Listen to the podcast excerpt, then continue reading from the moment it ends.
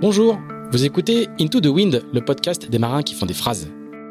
Into the Wind est produit par Tip Shaft, le média des professionnels et des passionnés de voile de compétition. Tip Shaft, ce sont deux newsletters hebdomadaires en français et en anglais, des podcasts, des événements, des formations ainsi qu'un festival de films et un studio de production de contenu que vous pouvez retrouver sur tipandshaft.com. Je suis Pierre-Yves Lotrou et je vous souhaite la bienvenue dans ce nouvel épisode d'Into the Wind.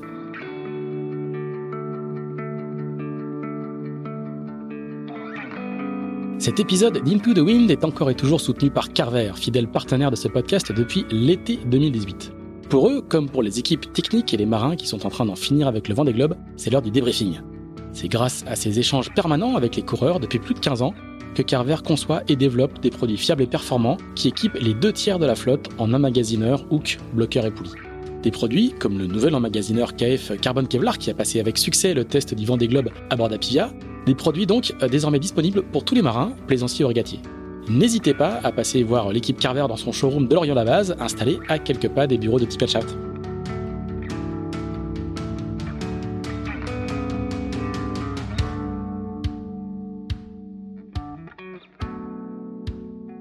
Bonjour euh, Alan Roura. Bonjour.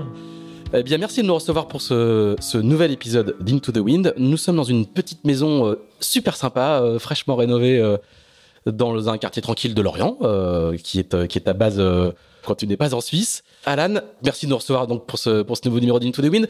Le Vendée Globe commence déjà à être un petit peu loin. Euh, tu as participé au dernier Vendée Globe qui s'est terminé en, janvier en février.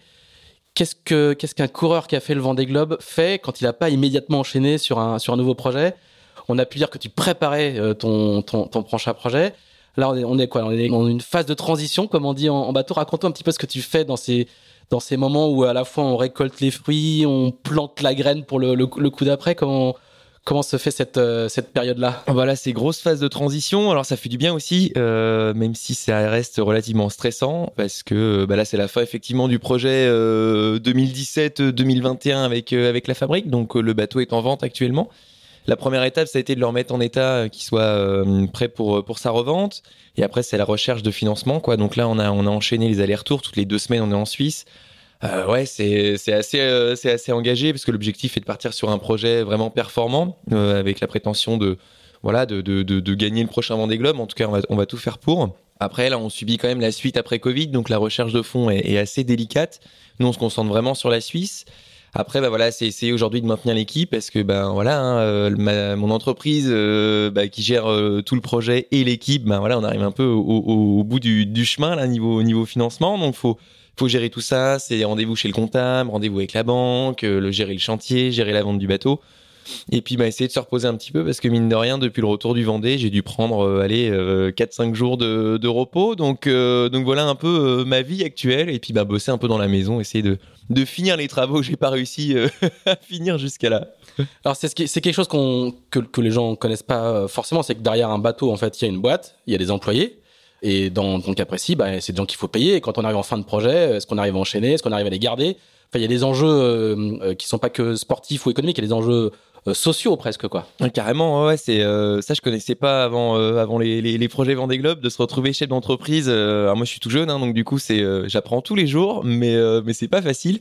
Donc là, en gros, on est bah, sauf sauf moi évidemment parce que étant chef d'entreprise, je peux peux pas être au chômage, mais toute l'équipe est au chômage. On est en train d'essayer de trouver des solutions pour la suite. On sait que voilà, ça va redémarrer. En tout cas, on l'espère. On est pile dans la phase de transition où bah, le bateau est fini. Euh, on n'a plus vraiment de travail dessus et à côté de ça, ben, on, attend des fonds pour euh, pour lancer euh, la suite. Donc c'est un boulot de gestion qui est super intéressant, clairement, mais mais très usant parce que parce qu'en fait on n'arrive pas, même si on se pose, on prend un week-end, on n'arrive pas à penser à autre chose qu'à l'équipe, qu'au projet. J'ai la chance aujourd'hui euh, bah, d'être chef d'entreprise, c'est une chose, mais de voir l'évolution de mes employés, c'est-à-dire que bah, aujourd'hui ils sont propriétaires de leur maison, ils ont des enfants, euh, voilà, une famille, des crédits, des crédits, et tout ce qui va avec. Et en fait, euh, je me dis que j'ai contribué en fait à, à, à ce, ce, cadre de vie, cette ce petit plus et, et j'ai pas envie que ça s'arrête là quoi. J'ai envie de le reprir bah, la suite quoi. Et la suite c'est un beau projet sur quatre ans et puis euh, et puis bah je me bats pour ça quoi. Et puis euh, il y a un peu une forme d'euphorie en ce moment quand même dans le secteur de la voile et puis il y a un autre enjeu pour toi c'est aussi de garder les compétences C'est-à-dire que tu as construit une équipe, tu les as, pour les connaître un petit peu, c'était pas, c'était pas forcément tous Ah, ils des, de des grands spécialistes au début. Non, mais c'était, c'est, c'est, c'est la beauté des, des, des équipes qui, qui sont créées et qui grandissent, quoi. Euh, donc il y a un enjeu de garder des compétences. Il y a, il y a plein- tout, tout ça, on le voit pas forcément quand on, quand on parle de projet Vendée Globe. C'est que euh, Ah, euh, il faut repartir à zéro et recruter encore des gens et encore les former. C'est Ah bah c'est sûr que là euh, l'objectif est de garder l'équipe parce qu'il y a la confiance depuis depuis de nombreuses années maintenant et puis pour moi c'est comment dire c'est sans eux je serais pas là mais mais demain j'y serais pas non plus quoi donc il faut absolument les garder même si euh, bah, à un moment donné euh, si je trouve pas de budget euh, bah, je vais devoir les libérer hein. je je peux pas les garder euh, voilà à vie mais euh, mais c'est des gens avec qui j'ai la chance d'avoir un échange qui est très très humain et depuis le début voilà ça a été très clair les gars, je prends des risques jusqu'au bout, ou vous me soutenez ou pas, mais l'idée c'est de vous garder et puis on fait un super projet derrière. Et aujourd'hui, là ils sont au chômage chez eux et euh, ils prennent plus de nouvelles par rapport à moi, comment je me sens mentalement que par rapport au boulot pour la suite, quoi. Et ça c'est c'est ça la beauté en fait de l'esprit course au large, de l'esprit euh, entrepreneur, euh, l'esprit d'équipe qui fait que bah moi ça me motive quoi. J'ai des gens derrière qui sont pleines balles avec moi et euh, et je sais qu'ils feront tout pour rester. Voilà. Il y a un moment donné, bon bah s'il y a plus de quoi les payer, je comprends que bah voilà, il va falloir faire autre chose, mais mais là ils sont à fond. Alors c'est quoi le projet du coup? C'est construire un bateau neuf, c'est euh, acheter un autre bateau? Le marché commence à se Alors il y a ouais, restreindre un petit peu parce que c'est, un peu l'euphorie comme on disait juste avant. C'est bien l'euphorie là en termes de construction. Euh, bah nous on s'est renseigné sur plusieurs chantiers là euh, depuis depuis le retour du Vendée pour pour construire. Euh, en fait, on a la chance aujourd'hui d'avoir un mécène qui nous permet d'acheter ou de construire un bateau. Donc ça c'est la première des choses. Ce qui est quand même pas rien, c'est même énorme. Mais euh, donc les fondations sont quand même en, place quoi. Les fondations sont là, sauf que euh, bah, il nous faut un budget de fonctionnement pour lancer cette construction. Donc voilà, sauf que pour avoir le budget de fonctionnement, bah, c'est pratique d'avoir un bateau. Donc c'est un peu, euh, c'est un peu complexe. Euh, le problème, il est, alors ça c'est après c'est par rapport à mes ambitions, mais j'aimerais participer à la route du Rhum avec le bateau sur lequel je, je participerai au Vendée Globe. Donc ça c'est vraiment l'idée. On, on rajoute une couche de, de timing sur Voilà. cette complexité. C'est ça. Et du coup, le problème, c'est que pour construire un bateau aujourd'hui, ça commence à être compliqué en timing. Alors on pourrait, euh, mais c'est un peu engagé quand même. Donc, euh, donc on reste toujours sur les deux options. Peut-être faire euh, un bateau un peu plus simple à la construction, ou alors racheter un bateau après la, la Transat Jacques Vabre. Voilà, tout est dans euh, tout est dans les petits papiers. Maintenant, le problème, c'est euh, bah, il faut attendre. Et tant qu'on n'a pas le budget pour lancer le truc, euh, bah, on est en stand-by. Et moi, j'ai un peu de peine à aller voir des bateaux et m'engager sur certaines choses tant que j'ai pas le budget pour les acheter, quoi. Donc, euh, je me renseigne sur des prix, sur voilà des bateaux qui m'intéressent, mais, mais mais mais mais mais je ne lâche rien. tout tout est tout est envisageable. Bon, bah, du coup, c'est plutôt une bonne nouvelle euh, que, que- qui, est, qui est quand même cette, euh, cette- ces fondations euh, pour le, le, le, le projet suivant. Tu t'es donné jusqu'à jusqu'à quand justement pour, euh, pour pouvoir euh, faire le, le, le go no go Bah le go no go, il dépend pas que de moi, il va dépendre aussi de l'équipe. C'est que euh, le moment où j'ai plus de quoi payer l'équipe, euh, ça veut dire que euh, ça va se compliquer, clairement. Donc euh, là, il me reste en gros deux mois pour trouver euh, les fonds euh, pour lancer le projet, quoi. Donc euh, ouais, c'est sport, c'est très très sport. Après, euh, j'ai encore le droit, enfin le droit, je pourrais, je pourrais louer le bateau que j'ai actuellement, euh, la Fabrique, le plan finaux de 2007. Euh, je pourrais participer à Jacques Vabre, je pourrais faire plein de choses avec. Avec, on a deux trois sponsors de l'époque qui sont toujours à nos côtés. Ça nous permet pas d'avoir un projet conséquent, on va dire, mais ça pourrait permettre de naviguer. Je préfère miser sur le fait d'avoir un projet plus performant aujourd'hui que de repartir avec ce bateau-là. Donc, t'es es prêt à faire une sorte d'année blanche, quoi, consacrée à la construction du projet suivant plutôt que de, Exactement. de ouais. faire les choses à moitié, quoi. Voilà, voilà. Je pense qu'aujourd'hui, l'idée, c'est de se concentrer sur un projet euh, viable et, euh, et vraiment performant. Et donc là, on, on mise tout là-dessus, ouais. Ok, alors les, les petits bruits qu'on entend, c'est la chienne qui passe sur, Exactement. sur notre parquet, Luna. Sur les Il y a- aléas du direct. Il y, a- il y a de la vie, exactement. C'est les aléas du direct. Il y a, pas de souci. Alors là, on va faire le, le- le flashback habituel. Évidemment, il va être moins long euh, et moins, moins en arrière que d'habitude parce que tu es très très jeune. hein. On, va, on va le, on va le dire à plusieurs reprises. Euh, puisque d'après mes calculs, tu as 20, euh, 28, 28 ans, euh, à peu près. 28, 28, ouais, exact. ça, ouais, hein, ouais, 28, c'est ça, hein. c'est ça. Parce que t'es en, mille- en- en février 1993. Ton histoire, comme tu es jeune et que tu as déjà fait deux Vendée Globe, tu l'as beaucoup raconté, mais on va, on va quand même s'arrêter un petit peu dessus. Comment tout ça, comment tout ça commence? T'es suisse aussi, ouais, je, je, je, je le dis même plus, mais t'es suisse quand même. Petite euh, bra- bravo à l'équipe quand même, hein, parce que joli match. euh. Alors voilà, on enregistre, on enregistre euh, quelques jours après, après France-Suisse. J'avais oublié ça, tiens. c'est notre petite fierté on a, on a- actuelle. on a- on a déjà classé ça. hein. C'est quand le quart de finale? Je sais pas, je- j'ose pas regarder, j'ose pas. Donc voilà, donc tu es suisse. Et donc, du coup, tu as, tu, tu as gagné pour la première fois quoi, euh, une, un match à élimination directe dans une grande compétition. Donc voilà, donc il y a un petit peu d'euphorie. euh, mais on va pas parler de ça, on va parler, on va parler plutôt de ta trajectoire. Donc tout ça, toute ton histoire commence, euh, commence en Suisse avec des parents qui vont t'emmener faire du bateau. Mais dis-nous un petit peu dans quel, dans quel chaudron se concocte la, trajectoire du, jeune Alan Rora. Oh bah c'est une très longue histoire hein. euh, à la base. Donc moi je suis né à, Genève donc euh, donc en Suisse. Et euh, mes parents à cette époque-là on est une famille reconstituée en fait. On est quatre enfants. Mes parents se rencontrent. Je suis le dernier de de, de, de cette union et euh, en Suisse, en fait, le coût de la vie est très euh, très élevé. L'idée de ça c'est la sonnette. ça c'est la petite sonnette. Le coût de la vie est très élevé. Et le problème, c'est que du coup, louer ou acheter quelque chose, c'était c'était ingérable. Et mon père s'est dit bon bah à la rigueur, euh, on va acheter un bateau, un petit bateau à moteur, on va vivre à bord en fait. Ça sera moins onéreux, plus simple pour tout le monde et sur le lac. Sur le lac. Et du coup, l'idée c'était derrière de économiser de l'argent pour partir voyager. C'était la seule manière en fait de pouvoir faire ça. Mon père est ferblantier zingueur, donc voilà, c'est un métier euh, très manuel. Euh, il passe sa vie sur les toits, euh, donc bon, il gagne sa vie, mais enfin c'est pas non plus, il est pas banquier quoi. Hein. Et, euh, et du coup, euh, finalement, bah, à l'âge de deux ans, bah, j'ai habité sur un bateau. Quelques années après, on a changé, on a acheté un, un, un voilier qui était juste C'est un logement en fait, du coup, ils pratiquent pas la voile. Hein. Ah non non non, on, moteur. On est, alors, on est d'accord, c'est pas. On sortait les C'est pas une famille de voileux quoi. Hein. Ah non non ouais. non non non. Mon père passe son permis et il se dit euh, bon bah j'ai fallait valider en fait les 1000 nautiques, donc il y a 1000 milles nautiques à valider en Suisse pour le permis et c'était sa première nave avant qu'on parte voyager autour du monde quoi. Donc, euh, donc il part avec quatre gamins, euh, sa femme euh, sur un voilier. Et il avait jamais navigué avant, quoi. Donc un peu la blague en Suisse, tout le monde se foutait un peu de sa gueule. C'était en ah non, mais tu, tu, tu, t'es sérieux ou?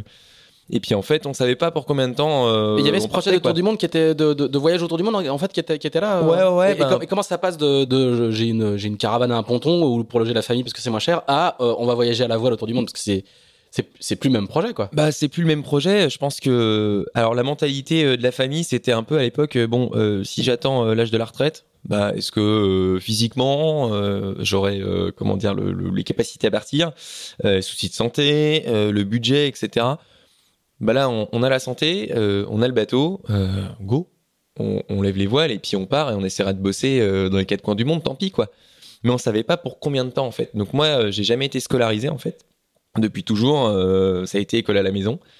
Euh, avec ce projet voyage, mes parents se sont dit bon ben on va pas le mettre à l'école, c'est pour le sortir dans 4 ans, ça sert à rien quoi. Et, euh, et du coup on est parti, mais on, on, savait pas pour combien de temps quoi. Et ben ça a duré 11 ans, donc c'était un long voyage. On a vécu, on a vécu dans pas mal d'endroits, on a appris tous des choses incroyables et en fait le retour à la réalité a, a été assez assez dur. Moi, je savais que bah, j'allais pas finir dans un bureau. Ça, c'était euh, clair et net. J'ai pris tellement de, plaisir. Ma vie, en fait, même encore aujourd'hui, ça reste ça. C'est le voyage, c'est cette liberté. Et c'est peut-être aussi pour ça que je fais de la course au large. C'est né, euh, c'est né étant gamin où euh, sur notre première transatlantique, on va dire pré-transatlantique, on, on, on, part de Gibraltar et arrive en Canaries. Donc c'était en 2001. Il y a l'arrivée de la mini transat en 2001 à Lanzarote. Et à ce moment-là, euh, nous, on traverse la flotte, on n'avait pas un PDR, euh, on traverse la flotte au moteur, on était à une trentaine de milles des îles, et on passe au milieu des mini, quoi. Et, euh, et on arrive du coup au port, on retrouve tous les mini, et j'ai vu ce regard dans les yeux des marins, quoi. Ces, ces pères de famille, euh, ces mecs un peu fous qui avaient construit leur bateau, et, et, et, et ces petits jeunes, et me dire, mais, euh, mais c'est ça que je veux faire plus tard, quoi. Et depuis, j'ai jamais lâché, quoi. Mais du coup, alors là, c'est le, le début du voyage, cette, cette, cette séquence-là du bilan. C'est la première année, même et pas. Donc, ouais. c'est la, la, la, la, graine est là dès, dès le début. Dès le début. Et en fait, euh, j'ai commencé à dessiner des bateaux, même gamin, j'ai encore tous les dessins à la maison, là, j'en ai plein, il y a des bateaux de course, il y a de tout. J'imaginais déjà mon futur bateau pour courir, pour traverser les océans, quoi. Et, euh, et tu, tu, sais dire que c'est à ce moment-là ah, Lanzarote ah ouais, ouais c'est sûr, c'est sûr, c'est sûr. Je vois encore euh, les mini. Il y avait Ariel Kassim de RFI qui donnait la météo, qui était dans sa cahute. Je vois encore le panneau et, euh, et c'était, enfin, j'étais tout petit, hein, mais j'ai ces souvenirs là, quoi. Et c'est resté gravé, quoi. Bon, pour l'anecdote, je, je, je, je, participais à cette nuit-là. J'étais à cette escalade. Alors, je me Ça fait mal à la différence d'âge. Hein non, non, mais je, par contre, je suis très fier de d'avoir collectivement et indirectement participé à ça. mais, mais je vois bien le choc que ça, que, que ça peut être. Mais je, je, je savais pas que c'était précisément à cette, à cette date-là. Donc du coup, cette graine-là, elle va, elle, va, elle va pousser pendant, pendant cette dizaine d'années de, de, de, de, de tour du monde. Quoi. Ah bah elle va pousser où moi à l'âge de euh, 14 ans, on était à Grenade dans le sud de la Caraïbe, on bossait sur un, on construisait un palais en fait pour un, un richissime, euh, un milliardaire euh, euh, suisse qui, euh, qui avait son île privée. Et on me propose euh, un deal en fait euh, en Martinique, euh, donc j'ai 14 ans, on me dit écoute Alan, euh, Tu, tu travailles déjà à l'école ah, je travaille depuis déjà deux ans. Ouais, ouais, ouais, j'ai, enfin, ouais, j'ai commencé un peu tôt à bosser. Et euh, on me dit, écoute Alan, euh, projet avec un A40 à l'époque. On fait toute la Caraïbe en régate, t'es le numéro un du bateau, euh, t'es nourri, blanchi, logé, t'as pas de salaire, mais, euh, mais voilà. Donc je débarque en Martinique, mon père me dit, bah, ok, vas-y, fonce. Donc euh, je prends mon baluchon et je me 14 casse à ans, 14 ans, euh, voilà. Et en fait, euh, le skipper euh, s'explose le dos, quoi. Et je me dis, ben merde alors, parce que du coup, je suis un peu à la rue, et puis je commence à naviguer sur d'autres bateaux, et puis bon, bah, après un ou deux mois, je rentre, je rentre à Grenade, quoi. Et puis j'étais vraiment en mode régate, quoi. J'avais envie de, j'avais envie de régater, mais j'en avais marre de régater sur le bateau des autres. Et je dis à mon père, je dis, écoute, tu crois que euh, si je trouve un canot, tu pourrais m'avancer un peu de pognon, et puis, euh, et puis comme ça, je peux l'acheter, le retaper, puis régater du coup avec mon bateau dans la Caraïbe, quoi. Dit, ouais, bah écoute, euh, cherche, puis, puis on regarde, quoi. Et je cherche dans toute la Caraïbe, je trouve rien. Et dans le lagon de Saint-Georges, donc à Grenade, il y avait un bateau que j'avais vu depuis longtemps, mais j'imaginais pas qu'il était à vendre, quoi. Et en fait, c'était une épave, il était à moitié coulé, et c'était un mini, c'était le numéro 62. Alterne Group, un plan cabon. Et euh, ce bateau-là, il avait dérivé euh, en 1989 sur la Mini Transat. Il a été abandonné au large des Canaries, il était arrivé dans un filet de pêche à Grenade. Et il avait été retapé, mais avec euh, 3 francs 6 sous. C'était un mât de biquette qui avait été mis dessus. Enfin bref, le truc était dans un état pitoyable. Et je rachète ce bateau, je le retape, et du coup, je fais toute la Caraïbe pendant deux ans euh, avec ce bateau. Là, juste, on est, on est, on est 7-8 ans après cette fameuse étape de, de la. Là, on est 2000. On est plusieurs années après, quoi, hein. Ouais, ouais, on est en C'est- pour montrer que la graine continue à pousser, que cette. euh, cette, euh, 2008, cette piqûre de 2009, mini est encore est, Ah bah, est- est elle, toujours est, à l'avant. elle est toujours là et euh, je me dis ben en fait euh, je me prépare à la mini transat quoi. J'avais 14-15 ans quoi. J'avais aucun électronique, pas de pilote, j'avais un pauvre compas et, euh, et je faisais la Caraïbe. Euh, en fait, euh, mes parents suivaient avec le, avec le bateau de voyage quand on bougeait quoi et moi je traçais quoi. Euh, je les retrouvais aux escales, je faisais ma vie pendant euh, pendant les convoyages et après toutes les régates des Antilles quoi. Donc euh, donc c'était génial et, euh, et après on a décidé de partir dans le Pacifique donc j'ai vendu le bateau. euh, Enfin je l'ai vendu, je l'ai redonné à son propriétaire Ah oui? Parce que pour la petite histoire, ce bateau, le propriétaire du bateau, Jean-Louis Yvonou à l'époque, euh, n'avait jamais eu de nouvelles de son bateau. Et, euh, et en fait, qui avait euh, perdu le bateau en celui 89. qui avait quoi. perdu Mm. le bateau. Et je le retrouve via Histoire des Alpes.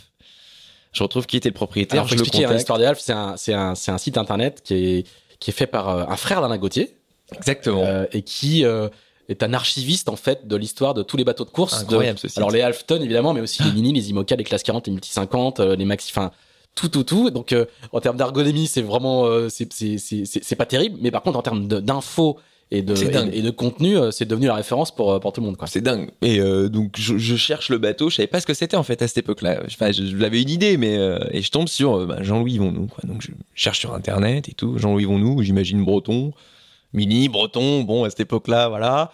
Et je lui écris quoi. Je dis écoute, voilà, je, je- je sais pas si t'as fait la mini à cette époque-là, mais, euh, mais en tout cas, je, je crois que j'ai ton bateau quoi. Là, il me répond. Purée, c'est mon bateau. Alors à la base, il me répond oui, mais je l'ai perdu. Et donc, il te croit pas au Il me croit pas. Il me dit le bateau, je l'ai vu couler sous mes yeux, euh, c'est pas celui-là. Et donc on s'appelle et j'ai dit écoute, euh, moi je suis sûr que c'est le tien quoi. Je suis sûr que c'est le tien. euh. Il me dit ah mais il y avait plus rien. euh, Enfin tu vois comment tu peux le reconnaître et tout. J'ai dit écoute dans la descente à tribord il y a un, oco- un autocollant et là il me dit les sables les Açores euh, 1988 ou je je dis exactement. Et c'est mon bateau. Je sais bah voilà. Et du coup je dis bah écoute euh, bah je te le rends je te rends ton bateau. Euh, il me dit, mais moi, moi, je suis en Bretagne, quoi. Je dis, bah ouais, ouais, bah, je sais pas. euh, euh, je te l'amène en Martinique si tu veux. Et puis, euh, si tu connais quelqu'un, bah, bah, j'ai des potes et tout. On fait une école de voile avec et tout. J'ai dit, bah, go. Donc le bateau a fini, a fini sa Ah, vie super là-bas. histoire, quoi. Donc il a continué à naviguer un certain temps. Maintenant, il navigue plus. Il est, il est plutôt en état épave, mais il a continué un petit peu. Et bref, on part, on part dans le Pacifique du coup à la suite de ça. Et euh, arrivé en Nouvelle-Calédonie, donc en 2000, euh, 2012. Moi, j'avais un peu de sous de côté. J'ai dit à mon père, écoute, euh, bah, moi, j'ai envie de me lancer. j'ai envie de me lancer, quoi. Le voyage, c'est chouette, mais là, j'ai envie de lancer ma carrière, de voir ce que je vaux dans la course au large, quoi. Puis il me dit, bah écoute, on vend le bateau familial et puis on rentre, quoi. Sauf que bah, le bateau, ça faisait 16 ans qu'on l'avait. Et vendre un bateau en Nouvelle-Calédonie, ça peut prendre des années, quoi. Donc on le met même pas en vente. En bruit de ponton, deux semaines après, on avait nos valises sur le ponton. C'était. bah, Et c'est pour que c'était pour financer ton, ton- tes, tes projets de course à Bon, ou, une euh, ou petite c'était partie, c'était la fin de l'aventure la familiale globale ouais. aussi. ouais. C'était la fin de l'aventure, puis le bateau, on l'avait vendu 25 000 balles, donc c'était pas ça qui allait payer un projet mini, quoi. Note que. Parce que bon, Ouais. quand même, c'était déjà, c'était déjà énorme, mais. euh, et du coup, on rentre, euh, on rentre en, en Suisse et en France, quoi. Euh, moi, je vais à Douarn. C'est un sacré changement quand même parce que c'est la fin d'une tranche de vie, euh, Ah bah c'est fini. même pour toute ta famille. Du coup. Ah bah ouais. Enfin, je sais ouais. pas si vous étiez encore tous. euh, tous Alors mes frères et sœurs étaient rentrés depuis un moment. Euh, ma mère, elle aimait pas les grandes navigations, donc euh, le Pacifique, elle était pas vraiment là. Elle était là en Nouvelle-Zélande, mais pas en Nouvelle-Calédonie. Et du coup, on s'est retrouvés les deux avec mon père, euh, ben seul quoi. Enfin sans, sans notre euh, comment dire euh, notre maison, parce que finalement euh, notre bateau, c'était notre vie quoi. C'était c'était tout pour nous.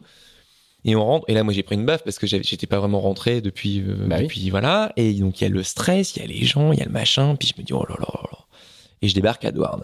Douarnenez, aucune idée de ce que c'est que la Et Bretagne. pourquoi dans l'année Parce que ça faisait cinq ans que j'avais vu sur Histoire des Alpes un bateau, un, un plan Wellsford, le numéro 284 qui était à l'abandon.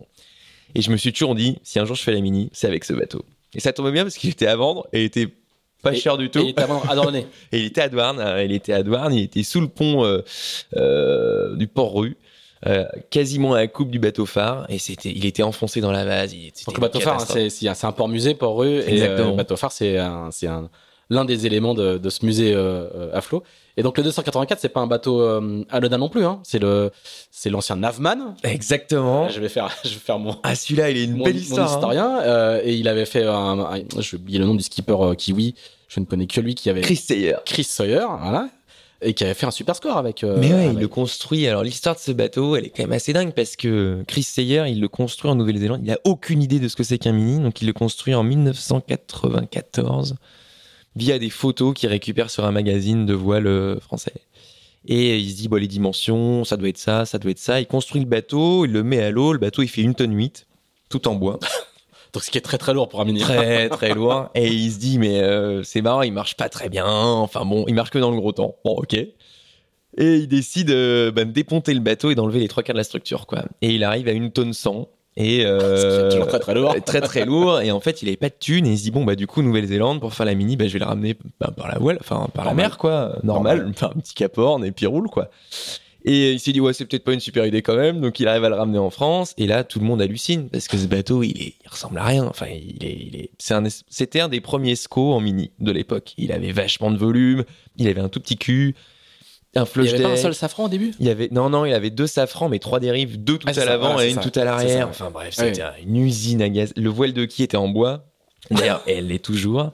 Et euh, l'axe de qui en Iroko quoi. Enfin, et c'est toujours la même qui, hein, ça a pas bougé. C'est chaud. C'était très chaud et le mec fait troisième à la mini en 99 quoi. Il hallucine tout le monde et ce bateau c'est devenu une Dans légende. une mini euh, qui est marquée par du très gros temps. Hein. 99, Ah bah. c'est c'est elle qui va donner naissance à, justement à toute la réglementation sur les qualifs, euh, le nombre de mines obligatoires, etc. etc. Et ce bateau c'était une... voilà. Et, et pourquoi tu flashes dessus? Bah parce que moi j'ai toujours aimé les, les, les bateaux avec de l'histoire. Pour moi un bateau, euh, il doit il doit avoir un, un look différent. Euh, Ça, pour le coup, t'es t'es servi. Là j'étais dedans et, euh, et il doit avoir quelque chose en plus quoi. Il doit avoir une histoire. euh, Mais j'ai j'ai vécu un peu en Nouvelle-Zélande, j'ai adoré ce pays. J'ai adoré cette culture de la mer. Et en fait, je voulais un bateau qui soit peu onéreux, fiable en structure. Et du coup, c'est un bateau en red cedar, donc hyper solide. Ça n'a empêché que j'ai dématé, j'ai eu 12 000 avaries avec, mais, euh, mais bon. Et, euh, et je savais qu'avec ce bateau, j'avais toutes mes chances de finir la course, quoi. Et il m'a emmené au bout, quoi. Euh, J'ai fait deux saisons avec, j'ai fait ma mini. Enfin, ça a été une histoire de dingue, mais j'avais pas une thune, moi, quand j'ai acheté ce Alors, bateau. voilà, euh, donc, coup, revenons à la- à l'arrivée à Dordogne euh, en, en, en 2012. Donc tu, tu flashes sur le bateau, t'arrives et tu l'achètes quoi. Bah j'arrive alors euh, j'arrive avec mon père au début je dis je t'accompagne on va en Bretagne ensemble on monte sur le bateau il y avait de l'eau partout dedans il puait la mort et d'ailleurs c'est pour l'anecdote le mec qui me fait euh, qui me fait visiter le bateau c'est notre belge euh, de la course au large euh, C'est Jonas? Jonas Jonas Jerkens, Jonas ouais. Jerkens qui court en ce moment en classe que- 40. Voilà. Et, euh, et donc, je, bah, je- j'apprends à le connaître quand même. Ouais, bah, je suis le, le, le missionnaire, on va dire. Je gère la vente, donc on monte dessus, machin, on dans le bateau. Le bateau, il était vert, il y avait de la mousse, tout était mort. Le gréement il était plus tenu, enfin bref. Et moi je monte là-dessus, je me dis mais non mais il est détruit le bateau quoi. Et mon père, il me, il me fait bon, on s'est pas tapé 1500 bornes pour que tu me dises qu'il est détruit, hein. Donc à un moment donné, où c'est oui, ou c'est non. Bon, enfin moi il me semble très bien ce bateau. et là je voyais la Jobliss, oh là là là. Puis j'ai dit bon allez banco, euh, j'achète quoi. Et j'ai acheté ce bateau 15 000 balles. Donc à l'époque c'était pas cher du tout pour un proto, quoi, parce que les protos, on était plutôt à 60, 80, 100 000. Bon, 100 000, c'était les bateaux neufs, mais euh, c'était à l'époque. Et euh, j'achète ce bateau, je le retape, et moi, j'avais pas une thune, j'avais rien, donc je m'achète une Twingo, euh, parce que, parce que bah, c'était la seule voiture que je pouvais me payer à ce moment-là. Ma Twingo devient euh, bah, ma maison, quand je suis pas dans le bateau. Puis donc, euh, bon, bah, je participe aux maps, euh, je termine la map. Euh, pour, Alors, ma- fais- map, c'est le trophée Marine Espérant. Je, Exact, Tout le monde ne connaît pas par cœur. Non, mais je suis là pour développer les acronymes. ne t'inquiète pas. Donc, je fais, je fais une course, j'avais pas de pilote, j'avais pas de sous. Donc, c'est au départ, de, au départ de Dornanay, Ouais. euh, passage, du, droit, pa- passage du euh, Ratsin, un tour euh, en Bretagne Sud et on remonte C'est ça. par l'extérieur. et pas de pilote, donc tout à la barre, quoi. Mais pour moi, c'était pas. euh, C'est normal. C'était normal, quoi. Donc je fais ma course, je sais plus, je fais 17. Très content, nickel. Et là arrive le Fastnet, quoi.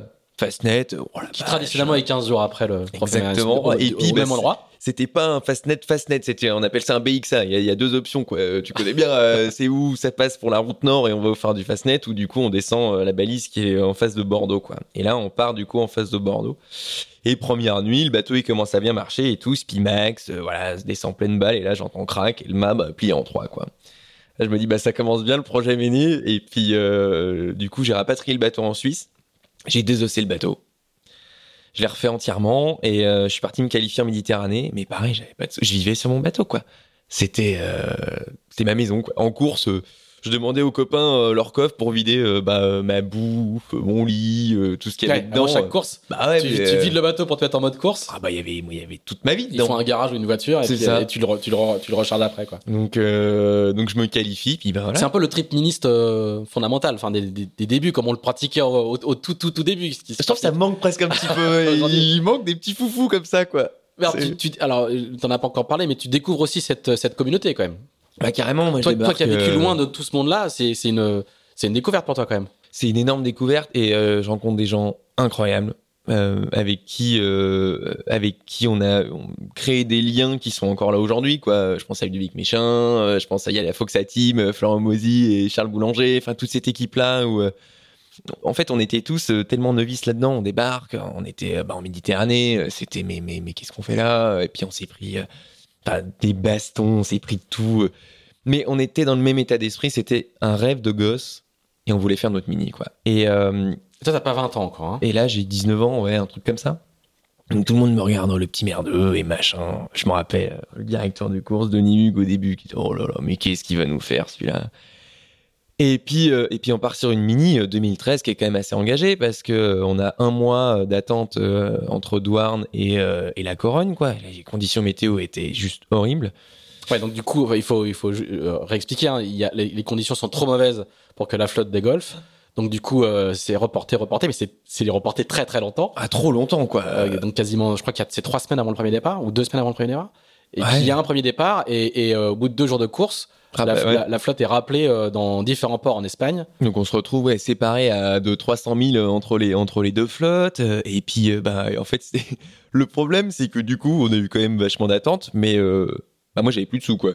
Donc en fait les derniers achats à la Corogne moi, la carte était bloquée j'avais plus rien donc il fallait vraiment qu'on parte parce que j'étais mais ric-rac C'est-à-dire que quoi. t'avais à manger sur le bateau pour la course, mais t'avais Ah, plus quoi j'avais payer pas plus quoi. Et, et là ils nous annoncent bah du coup il y aura plus d'escale aux Canaries les gars on trace quoi. Et euh, je, je me rappelle la décomposition de tout le monde genre oh, mais non mais comment on va faire et tout. euh, ça va être trop long. euh. Et moi, j'étais, je crois que j'étais un des seuls en mode trop cool, ça va être génial. 15 jours d'escale économisée. Ah ouais, c'est ça. Et puis, euh, et puis une vraie mini, quoi. On va vivre un truc que personne peut-être vivra derrière, quoi. C'est une course, euh, on va se taper une vraie transatlantique non-stop, quoi. Et euh, on a des conditions au début, première nuit, on se prend 45 nœuds au portant, enfin bref, il y en a un qui chavire. C'était un peu, un peu engagé. C'est Du coup, c'est euh, Yann Lipinski qui chavire, je crois. c'est Yann Lipinski qui chavire. Après, euh, de souvenirs, on a Geno Gaine, Hypersaki. Enfin bref, ça a été toute une histoire. Et euh, tout le monde s'arrête aux Canaries. Bah moi non.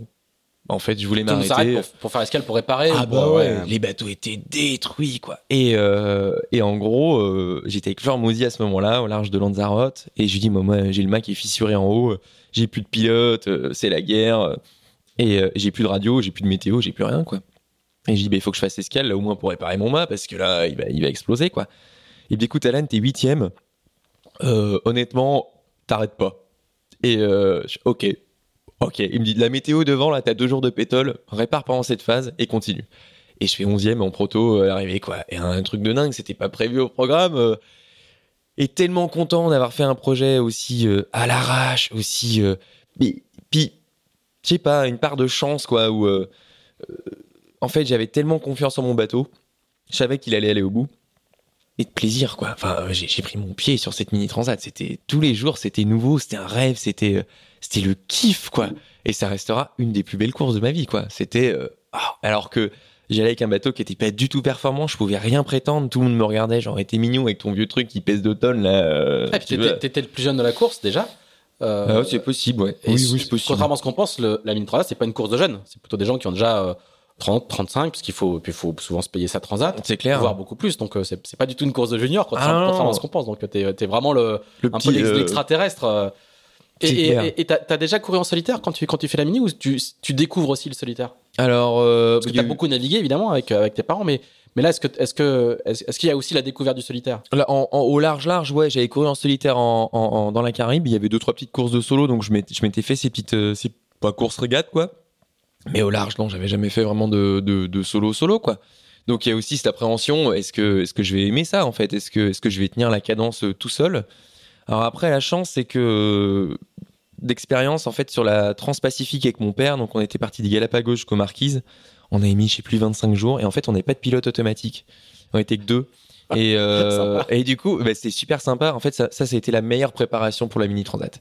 C'est que, euh, bah, en fait, on s'est pas vu, on s'est croisé tout le temps, et euh, tu barres, tu dors, tu manges, tu barres, tu dors, tu manges. Et en fait, tu fais que ça. Et, euh, et c'était une préparation en double, mais pour du solitaire qui était juste parfaite. Ah, il fait quand t'arrives euh, faire la mini après, c'est la même chose sans ton père, quoi. Ouais, mais de toute façon, je l'ai pas vu, donc euh, c'est un peu ouais, ouais, c'était pareil, c'était pareil. Mais euh, mais ouais, j'étais. Ce qui me faisait rire, c'est que déjà à cette époque-là, la plupart des marins étaient un peu sur du pas du pignolage, mais c'était ah ouais, toi t'as quoi comme pilote, et puis moi j'ai changé mes voiles, et puis machin, et puis non, et puis moi mes voiles j'avais racheté, c'était les voiles de Pratibuche, donc à l'époque c'était Bertrand Delaine. elles avaient déjà fait deux mini transat et euh, je dis oh elles sont neuves.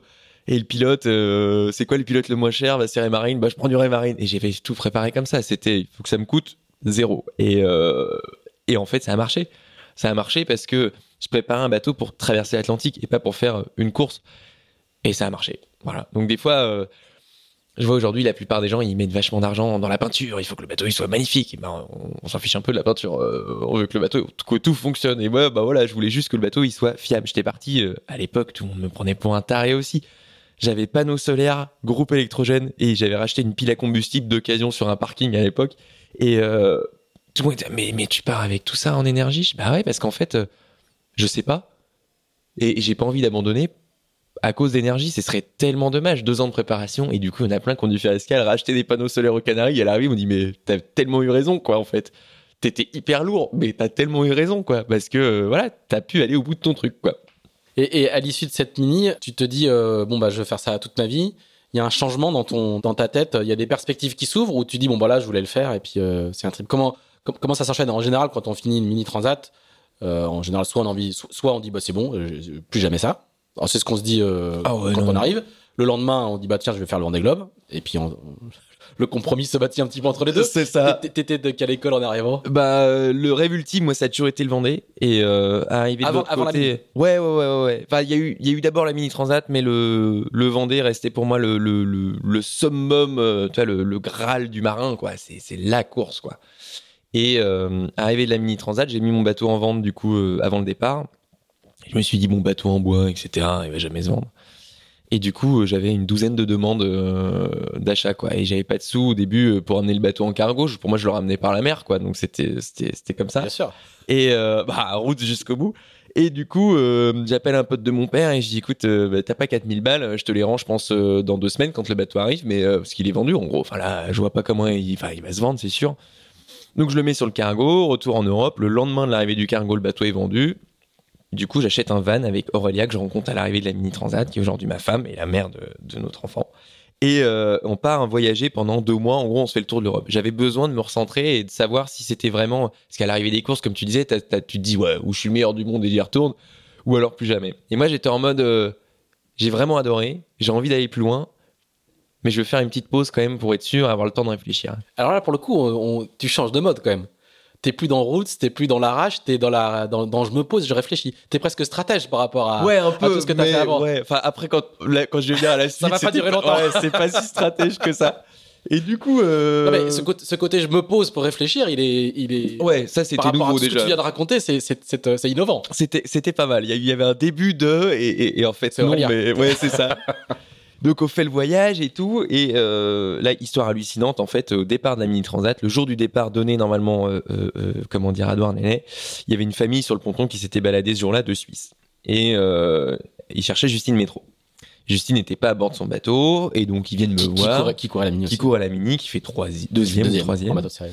Et du coup, on discute et tout. Puis en fait, euh, bah, moi, j'avais une voie d'eau à ce moment-là dans le, dans le port de Douarnenez. Donc, j'étais en train de vider mon bateau avec mon seau. Enfin, bref, encore une histoire. Et euh, elle me dit, Le ça va je Le jour du dis, oui, tout va bien. Euh, Faut juste que je mette un peu de sika. Là, je prends l'eau, mais tout va bien. Et euh, ils m'écrivent deux, trois jours après euh, la date où ils sont passés, quoi. Et ils me disent, bah, écoute, en fait, on t'a vu, t'as l'air de tellement galérer. euh, on te file un peu de pognon pour, pour ta mini, quoi. Donc, ils me filent une petite enveloppe. Comme ça, quoi. Comme ça, une famille. et là, tu te dis, waouh, incroyable. Et retour en Suisse, donc après la mini transat, après le voyage en van, euh, me dit mais écoute, euh, contacte-les euh, pour les remercier, euh, en gros de vive voix, quoi, tu vois, parce que bah voilà quoi, quand même. Et donc bah, je recontacte cette famille, ah, mais trop cool, super mini, et du coup, c'est quoi tes projets pour la suite, quoi? Je dis bon. Euh, Royal Vendée, quoi. C'est une course sympa. mais là, là, il y a la route du Rhum, là, qui, qui, qui est cette année et tout. Ça peut être cool. Ils me disent, bah, euh, présente-nous un budget. Oh. Je dis, bah, euh, ok. Donc, euh, je vais voir un bateau à La Rochelle, euh, un prototype classe 40, euh, un plan Canivang, donc bateau Daily Canivang, qui était là-bas, numéro 103, Exo7. Je monte le budget, j'ai le budget de location, le truc, machin. C'est un classe bon, 40, hein. Donc c'est un classe 40, ouais. Puis je vais les voir, puis je dis, bah voilà, euh, 100 000 balles, puis on fait la route du Rhum, quoi. Je, je vois pas pourquoi il faudrait plus, quoi.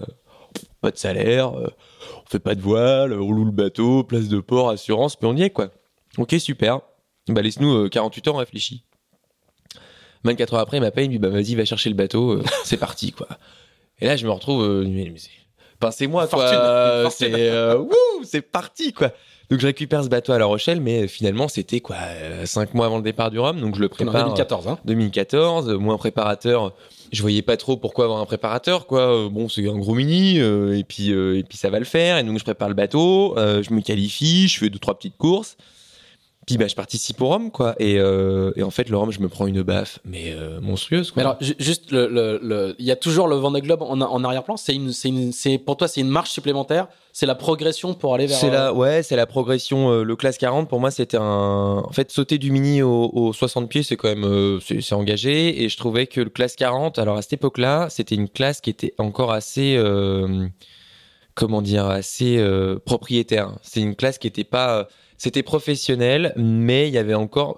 Les gens se tâtonnaient un petit peu. C'était euh, est-ce qu'on fait du Figaro ou du classe 40 La question se posait pas. C'était on fait du Figaro. Aujourd'hui, la question elle se pose presque plus quoi. C'est on fait du classe 40 parce qu'on fait du large et euh, il y a ce côté. euh, c'est des bateaux qui sont hyper fun, qui sont quand même peu onéreux par rapport à la classe IMOCA. Alors, cette, cette transformation est, est relativement récente quand ouais, même. hein. ouais, C'était, ça fait euh, 3-4 ans même pas voilà, euh, que c'est ça. Les années 2014, c'est. c'est- c'est- Ouais, tu l'avais fait en On a- on a- 2014, on a- on a ouais. fait le- on est- on était voisins de ponton. hein. Et euh, C'est- Il y, avait- il y avait une forme de mixité qui, Ouais. qui, qui, qui, qui peut-être se perd un tout petit peu aujourd'hui. C'était un peu le tremplin pour les jeunes. J'avais l'impression, il y avait les premiers Aquilaria qui étaient pas très chers. Je pense à Maxime Sorel. Du coup, ça l'a permis d'évoluer aussi. Il y avait, c'était, la classe 40 était un peu une phase de transition, mais quand même plus de gens qui étaient euh, cinquantaine, euh, chefs d'entreprise, qui se payaient leur bateau. C'était un peu, c'était l'image que j'en avais en fait.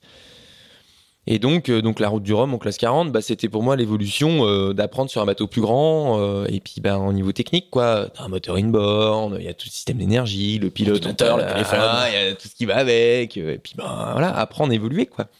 Donc, bah, je pars sur le Rhum, et puis, bah, on a des conditions sympathiques la première nuit. Et en fait, euh, voie d'eau dans le bateau, j'ai un problème au niveau du, du bloc moteur. euh, tout ce qui fait la jointure entre le cell drive et, euh, et la coque, en fait, qui, euh, bah, qui, est- qui qui morte, quoi. Donc voie d'eau, de l'eau jusqu'au genou, enfin bref, donc je me dis, bon, tant pis, euh, bah, je vais écoper tout le long, quoi. J'étais en mode, faut que j'aille jusqu'au bout, quoi. Et premier virement de bord là dans le gros temps là en face de Roscoff, bah, j'ai un, un D2 donc un cap qui retient le mât qui pète et, euh, et donc je me dis bah tant pis euh, j'ai mes 10 dilemmas je monte et puis je vais réparer quoi Ah, encore il y avait 45 nœuds devant et, je monte là-haut et en fait bah voilà encore une fois euh, apprentissage pas beaucoup d'expérience je monte dans le mât j'étais pas hyper bien assuré et en fait le bout sur lequel j'étais assuré autour du mât glisse et je me fais projeter dans la houle et bam je m'explose le dos contre contre le mât donc j'étais à une quinzaine de milles de Roscoff. Je dis bon ok, je, je, je contacte la direction de cours, je vais à Roscoff. Et là, toute la bande de mini débarque. J'ai une dizaine de personnes à bord du bateau. En une nuit, ils me réparent tout. En tout cas, ils essayaient de tout réparer. Moi, je finis aux urgences. Ok, un check complet, c'est bon. Le lendemain matin, euh, j'y retourne. Et en gros, tout Il y, a- il y a repété. beaucoup de gens en escale à Roscoff. hein. Ouais, on a- est, je pas, on est, on il y a beaucoup, beaucoup de dizaines de bateaux. Il y avait Sodebo à cette époque-là. Il y avait, euh, il y avait Teamwork, il y avait Giancarlo Pedote. Enfin, on était, de souvenirs, on était vraiment une pétée.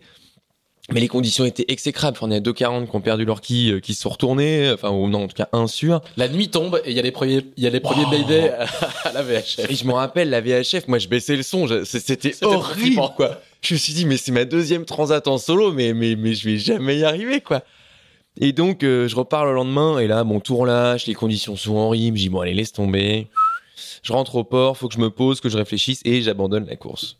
Et en fait, cet abandon, elle a été euh, la plus dure décision que j'ai à prendre en course au large, mais elle a été un, comment dire, un, pas un apprentissage, mais une, une leçon, en fait, pour la suite. Elle m'a permis, euh, C'est une forme de, de rappel à la réalité, quoi. Ouais, et puis euh, On peut pas savoir- toujours naviguer euh, à l'arrache en mode route. euh, Ouais, mais même c'est c'est euh, alors il y a ce côté ouais alors déjà le côté route oui c'est c'est c'est pas toujours très bien mais il y a aussi ce côté où tu sais ce qui se passe derrière quoi.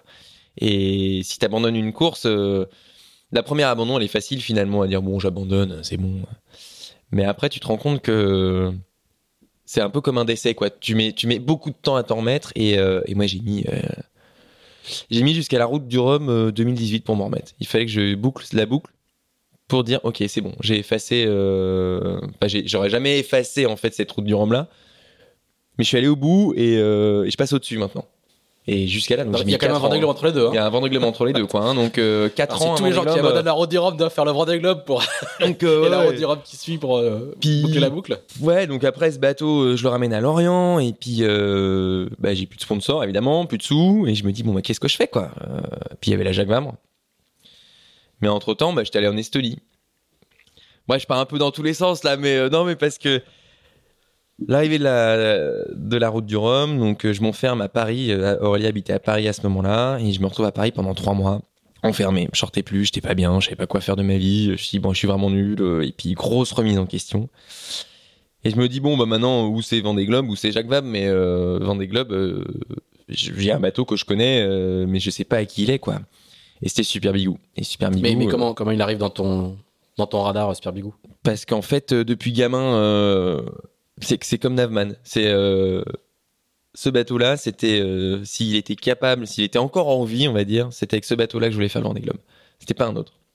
Pas parce que c'était le bateau de Bernard euh, et que c'était un Suisse et que pour l'histoire ou c'est que je savais qu'avec Super Migou, j'allais pas avoir d'emmerde. J'allais aller au bout du truc, j'allais euh, c'était un peu euh, c'était le bateau qui avait bon déjà il avait une- un historique de course assez euh, assez important sauf sur le Vendée Globe parce qu'il avait jamais fini le Vendée Globe donc c'était quand même déjà un peu engagé.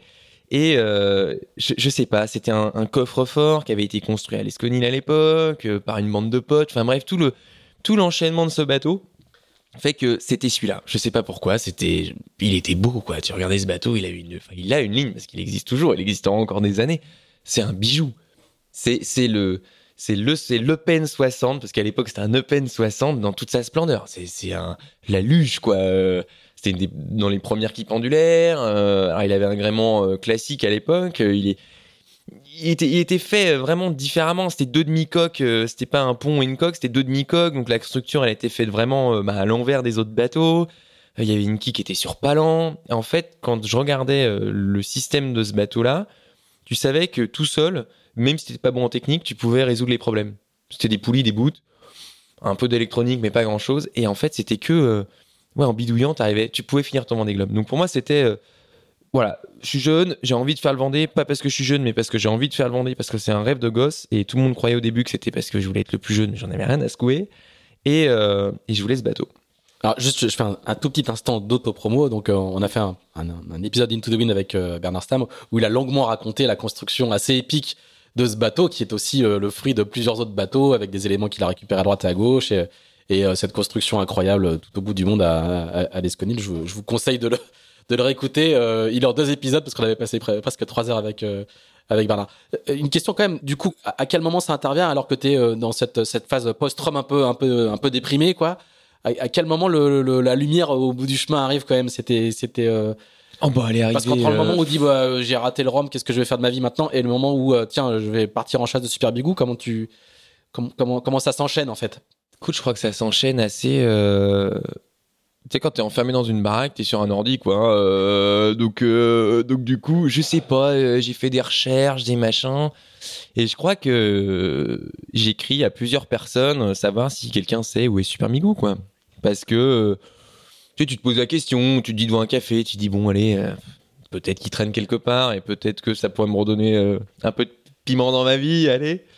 Et et du coup, on me dit, mais en fait, c'est Janus. Janus euh, Tam, pas Stam, mais Tam, quel bateau, et euh, qui avait couru la Mini, qui avait essayé de courir la Mini en, en, en 2013 aussi, donc je le connaissais plutôt bien. Et il me dit, mais il en- bah, je, le- contacte, il me dit, ouais, euh, bah ouais, c'est mon bateau, quoi. J'ai dit, mais de, mais de où t'as un Mini, un Imoca, toi? Il dit, Bah ouais, c'est le bateau de mes rêves, je me suis acheté ce bateau il y a quelques années et tout. Bah viens le voir, il est en Estonie, quoi. Parce qu'il est estonien. Et il est estonien, mais Janus, donc bah, avec Aurélien, on prend un billet d'avion, on trace en Estonie. On arrive là-bas, et puis alors, il, y avait, il faisait moins 17 degrés, il y avait 2 mètres de neige sur le pont, je me souviendrai toujours de l'image, le bateau, il était, oh, il était dans un état. Mais il n'avait pas Donc, il y navigué. a plus de hauteur de neige que de hauteur oh de là tremblement, là là, il n'avait pas navigué depuis 7 ans, le truc. Il était, euh, c'était une épave. C'était une épave. euh, pour ouvrir le bateau, on était à la pelle dans le cockpit. euh, enfin, c'était le sketch, quoi. Non, mais c'était le sketch. Et là, il me dit à cette époque-là, écoute, je te loue le bateau pour faire la Jacques Vabre et le Vendée. J'ai ok, ok, bah écoute, je vais chercher des sous et puis je te, redis, quoi. On s'a- on s'appelle, hein. on s'appelle. Et en fait, je me rends compte que le bateau, bah, il est pas prêt, euh, que trouver l'argent pour la Jacques ça va être compliqué, etc. Bref. Et puis, euh, bah, j'ai toujours le classe 40 sous le coude, quoi. Et donc, je me dis, bon, allez, je fais la Jacques en classe 40. Euh, J'y vais comme ça, on monte un, espèce de club de partenaires ou de famille de potes, et puis on monte un petit budget, je refais le classe 40, et puis, euh, et puis go sur la Jacques quoi. Et, et en fait, au mois de août, donc 2015, l'année de la Jacques Vabre, Janus m'appelle, il me dit écoute Alan, euh, je sais que t'as pas d'argent, je te laisse le bateau pour un euro symbolique, t'as le bateau, euh, tu fais ton Vendée avec, je te demande pas plus. J'ai- C'est une blague ou? Parce que là, je, là, euh, on est bientôt, c'est bientôt la Jacques Vabre, mais je vais pas, enfin, je vais faire en classe 40, mais il me dit par contre, faut l'enlever avant que les glaces arrivent parce que du coup, sinon, le bateau, on pourra pas le sortir Ah avant un bout de temps, quoi. Donc, bien sûr, j'appelle, euh, euh, l'hiver, ça navigue pas en Estonie, quoi. Puis bah moi c'est pareil, niveau sous, euh, ramener un bateau, faut, j'ai pas le temps, faut que je fasse la Jacques Vabre, et puis euh, j'ai, j'ai pas de sous, parce qu'il faut quand même payer des convoyeurs pour le ramener. Et donc j'appelle bah, mes premiers sponsors de la route du Rhum, la famille suisse. Et je leur dis, écoutez, euh, est-ce que vous pouvez me prêter de l'argent? C'est 12 000 balles, il faut que, il faut que je ramène le bateau d'Estonie. Ouais ouais, pas de souci, euh, c'est bon. euh, tu peux appeler, dire que le bateau euh, c'est bon, tu prends tes convoyeurs et c'est bon. C'était des convoyeurs de Janus, alors je sais pas qui il a pris, enfin bref. Et donc, euh, donc il me prête l'argent, il me donne l'argent même au final. On ramène le bateau, euh, enfin il ramène le bateau pendant que moi je traverse la Jacques Vabre, un peu luxe quand même pour un mec qui a pas de sous. Je suis en train de faire la Jacques Vabre en classe 40 et là j'ai un Imoca qui arrive à Cherbourg ou à Caen, à Caen chez V1 des deux. Et euh, donc je finis la Jacques Vabre dans les choux parce qu'on arrache le balcon, le bout dehors, les traves, enfin bref. Mais on finit la course, on ramène le bateau, c'est fait, je le ramène à son propriétaire, le bateau est vendu. Tu fais avec la, la Jacques Vabre, tu le fais avec avec Juliette Pétresse. qui, a, qui a fait la route du Rhum juste Exactement. avant, là, en 2014. En fait, je devais faire la Jacques Vabre avec mon père à ce moment-là, sauf que mon père, à un certain âge, on a des contrôles de santé qui sont un peu plus poussés. Et du coup, euh, on lui détecte une l'anévrisme euh, de l'aorte. Pas idéal Qui- pour aller courir. Bah, pas idéal, mais euh, bon, pas non plus dramatique, quoi. Et donc, bah, il est interdit de, de, de course au large. Et là, je me retrouve donc deux mois avant le départ de la course et, et mince, comment je vais faire? Donc, je contacte Juliette. Me dit ok go et puis bon on fait la Jacques Vabre ensemble. euh, C'est hein, pour, ça que c'est bout. pour ça que sur ton, sur ton bateau, c'est c'est marqué euh, merci papa ou quelque chose comme Ouais, ça, hein, de mémoire. hein. euh, en honneur Parce à que mon toujours père, besoin je de sais ponton, en fait, je je sais plus ce que j'avais dit sur le bateau, mais c'était, je trouvais ça dur en fait de. D'abord, l'idée c'était d'avoir un projet ensemble. parce que Je voulais lui montrer ma vie. Voilà, je voulais qu'on fasse une course ensemble et je trouvais que c'était c'était une belle histoire quoi.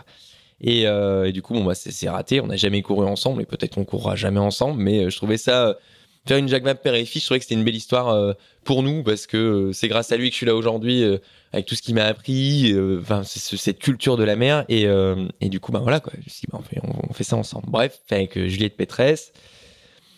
Retour euh, salon nautique à Paris donc en 2015. 15, hein, fin 2015. Et là je débarque au salon nautique et euh, et je tombe sur deux trois potes ministres euh, et euh, on discute et euh, il me dit bah tu fais quoi maintenant et tout? Dis bah là je pars demain là, je vais je vais à Caen et je vais chercher un IMOCA quoi. C'est-à-dire, je pas, ouais, j'ai- j'ai j'ai récupéré un bateau. bon, je sais pas trop dans quel état il est, du coup, mais, mais voilà, quoi. Mais c'est génial. Et du coup, bah, en gros, j'embarque l'équipe, quoi. Je dis, bah, allez, ça vous dit un petit tour d'Imoca? Donc, on récupère le canot. On. Enfin, on récupère, on trouve le bateau à Caen dans un état pitoyable. On monte les voiles, on part, mais on n'avait jamais fait de 60 pieds de notre vie, quoi. Moi, je monte là-dessus, je me dis, mais c'est énorme, mais qu'est-ce que c'est que ce machin et tout. Bref, on monte les voiles, on se prend 35-40 nœuds dès le départ. euh, tu te dis, mais comment ça marche ce truc? Bref, on commence à monter à 20 nœuds, tout le monde s'accroche. C'est en mode, oh la vache, oh la vache, on va tout péter, on va tout péter. Il y avait rien qui tenait, tout était mort. On allume l'ordinateur, il prend feu. Enfin bref, le truc était. Oh. Donc on rentre à l'aveuglette jusqu'à Lorient, on arrive au port, et là, euh, même le, les maîtres de port n'osaient pas toucher le bateau. Tellement il était épave. C'était. euh, Le feu de navigation tribord, c'était une bouteille euh, de Heineken avec une ampoule dedans, quoi. Et ça, c'était tout le bateau comme ça. Et là, oh là là là là là. Et là, du coup, moi, il reste 11 mois en gros pour préparer le Vendée. J'ai pas une thune en poche pour payer la première euh, mensualité de port euh, du de port. port, ouais. Je paye, euh, je vends ma moto. J'avais une 125 à l'époque, une vieille Honda. Je la vends pour payer la première, le, le- le premier mois, quoi. Et ça a commencé comme ça. Et ça a été ça jusqu'au bout, quoi. Et en fait, euh, là, tu rentres dans un autre monde. C'est euh, donc t'es le petit merdeux où on, bah, voit t'as été route jusqu'au bout, t'as fait des trucs hyper à l'arrache, t'es avec un 60 pieds, donc on te regarde en mode ah, ça y est, il va nous refaire un truc à l'arrache et machin. Et, et pourquoi il fait ça? Et moi, je voulais faire mon Vendée, quoi. Je voulais faire mon tour du monde en solitaire avec un 60 pieds. Et c'était le Vendée Globe parce que parce que parce que le Vendée Globe, il y a cette cette magie, ça te permet aussi de trouver euh, des sponsors quoi pour pour lancer le truc. Enfin bref. Et là donc tu rentres dans la classe IMOCA, tu récupéré un bateau qui avait pas couru depuis euh, des années des années, donc il est plus à la jauge. On te dit euh, vous voulez être membre de la classe IMOCA, bah faut déjà sortir 12 ou 13 000 balles pour être membre. Là tu bah euh, mais euh, parce que C'est moi, obligatoire. moi, moi, je les ai pas. Puis on commence à te mettre des bâtons dans les roues, un peu à gauche à droite, donc tu te bats, il faut te qualifier, donc tu arrives, euh, fais une course pour aller euh, des Canaries jusque- jusqu'en Amérique. Et, là on dit bah ton bateau en fait il est pas à la jauge, je- faut rajouter 300 kilos de plomb euh, dans le bulbe. Et c'était trois jours avant le départ de la course. Donc là on sort le bateau à Lanzarote, on va chercher des feuilles de plomb dans toute l'île et on greffe 300 kilos de plomb sur le voile de quille. La et routine. on fait la transat, La routine. la routine. Et là, je me rappelle, il me disait, mais par contre, si le bateau, quand il revient le, au test de redressement, il passe pas, ta qualif, elle est annulée. Nickel, donc je fais deux allées, enfin, je fais un aller-retour dans l'Atlantique, euh, peut-être pour rien, quoi. Ouais, ouais, c'est ça, ouais. Et, ça a été tout comme ça, quoi, le projet. Et en gros, euh, quand on s'inscrit au Vendée Globe, on a demandé euh, à la famille d'Aurélia, moi, il y avait, bah, j'ai peut-être filé 1000 balles, mes parents, je sais plus. Bref, et euh, famille, pote, on s'est dit, bon, bah, on va demander des thunes pour s'inscrire, parce qu'on n'a même pas de quoi inscrire le bateau, le bateau, quoi. Il était pas assuré, enfin, bref.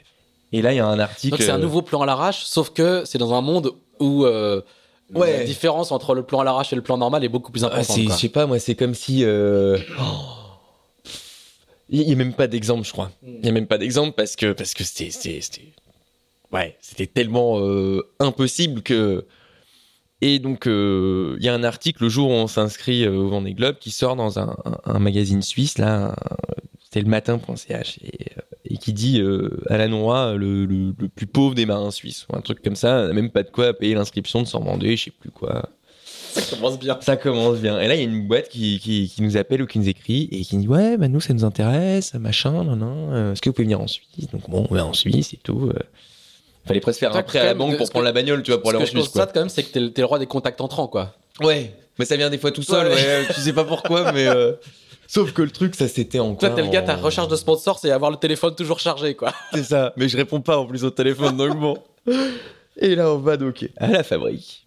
Et on rencontre euh, Cyril Cornu, donc le, le- le fils du grand patron à cette époque-là. Aujourd'hui, il, montait un- un- en grade. Et, euh, et donc, on présente le budget et puis euh, on dit bah voilà, c'est c'est- c'est, euh, c'était 400 000 francs pour le projet entier, quoi.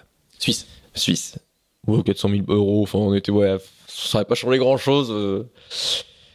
Et 400 000 balles pour faire un Vendée avec le bateau compris, autant dire que c'est quand même pas grand chose. Et, euh, mais l'idée, c'était d'être bénévole euh, du début à la fin, toute l'équipe. Parce qu'en fait, c'est, c'est, c'est la moitié du budget, quoi. Et en fait, on s'en sortait pas, sinon c'était, on n'avait pas assez de temps pour trouver le pognon. Et, euh, il dit, bon, on va réfléchir, on va réfléchir, on va réfléchir. Et euh, donc, moi, bah, je pars euh, dans ma tête en me disant, bon, bah, peut-être que ça va le faire, quoi. Et en fait, euh, ils écrivent en, en août ou en septembre. Non, ils m'appellent en, en septembre. Donc en novembre, c'est le départ. hein. Ils disent, euh, ok, mais on veut tout le bateau, euh, mais pas pour ce prix-là. C'est une blague. C'est parce qu'en fait là, euh, moi je suis endetté à vie déjà là, et même si je vous dis oui, en fait, on, on part pas.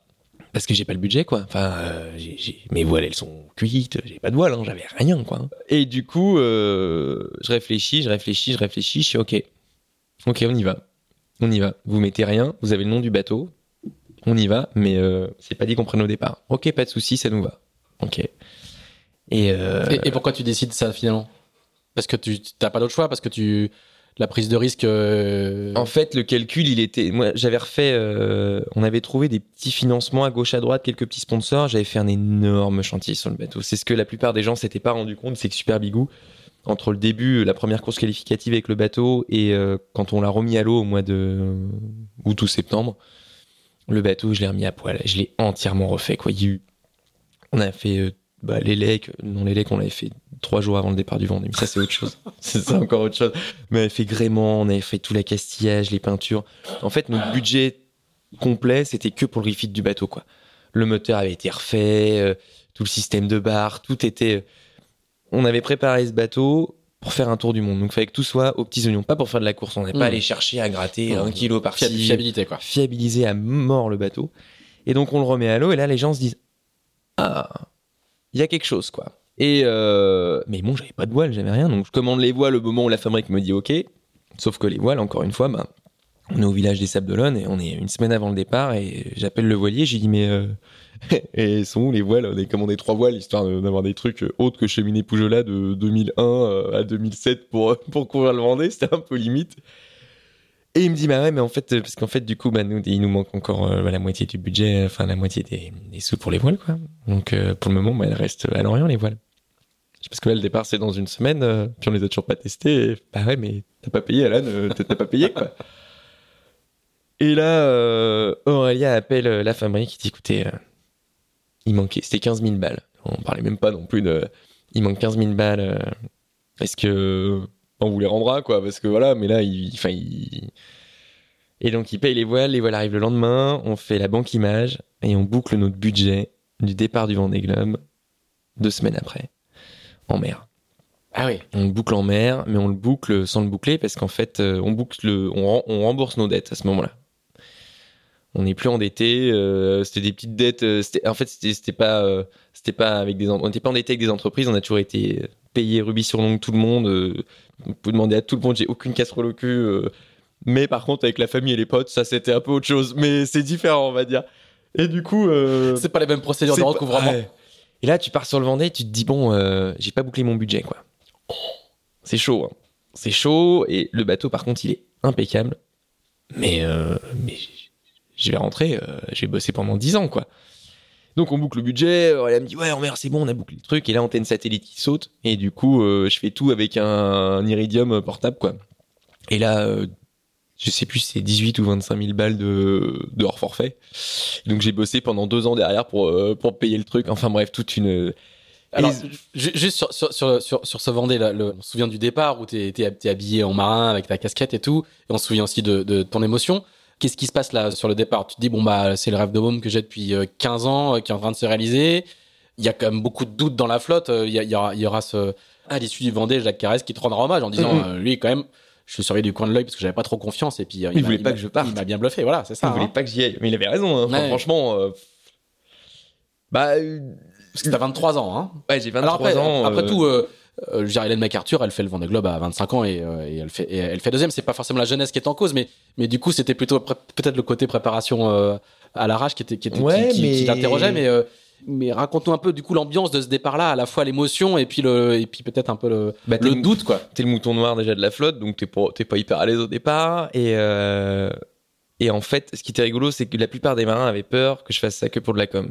Dans le milieu, euh, quand il y a un petit nouveau qui etc. En plus, avec un projet à l'arrache, il va y faire que de la com, etc. Et machin, et nanana, il va nous piquer notre truc. euh, Bon.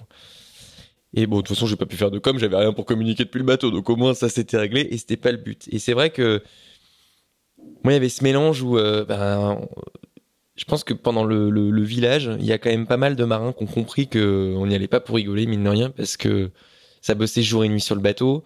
Moi, j'étais présent tout le temps, j'ai jamais lâché l'affaire.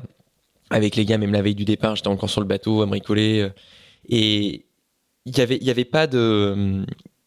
Je sais, en fait, quand, quand j'y repense, c'était complètement engagé. C'était n'importe quoi notre histoire parce qu'on refait l'électronique quatre jours avant le départ. Moi, je suis en stress total et euh, je descends la passerelle le matin du départ. Alors, habillé en courto maltais, c'était un rêve de gosse. J'avais acheté ce- cette veste en Nouvelle-Zélande. Et donc, ça, c'était en 2010. Et je me suis dit, le jour, parce que je vais bien le prendre un jour, ce départ du Vendée, le jour où je prends le départ du Vendée, ça sera avec cette veste. Et six ans après, je pars avec cette veste sur le Vendée Globe. C'était, c'était pas euh, pour être courto maltais, c'était, c'est une veste marine de Nouvelle-Zélande que j'ai toujours et qui voilà c'est c'est je voulais partir avec cette veste. Et d'ailleurs elle a fait le tour du monde dans le bateau. J'ai oublié, j'ai oublié de la débarquer après tant pis. Et je descends cette passerelle. Là il est euh, je sais pas il est 6 heures du mat.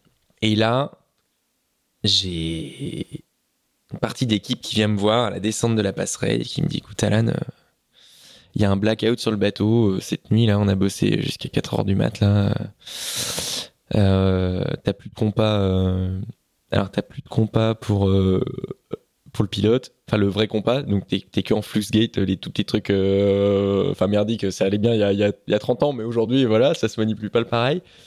T'as plus, j'avais en fait j'avais plus rien quoi dans le bateau qui marchait. Donc euh, nous on te propose un truc, c'est euh, tu sors, tu prends le départ et puis après tu sais t'as 7 jours, tu peux revenir puis on finit le bateau quoi.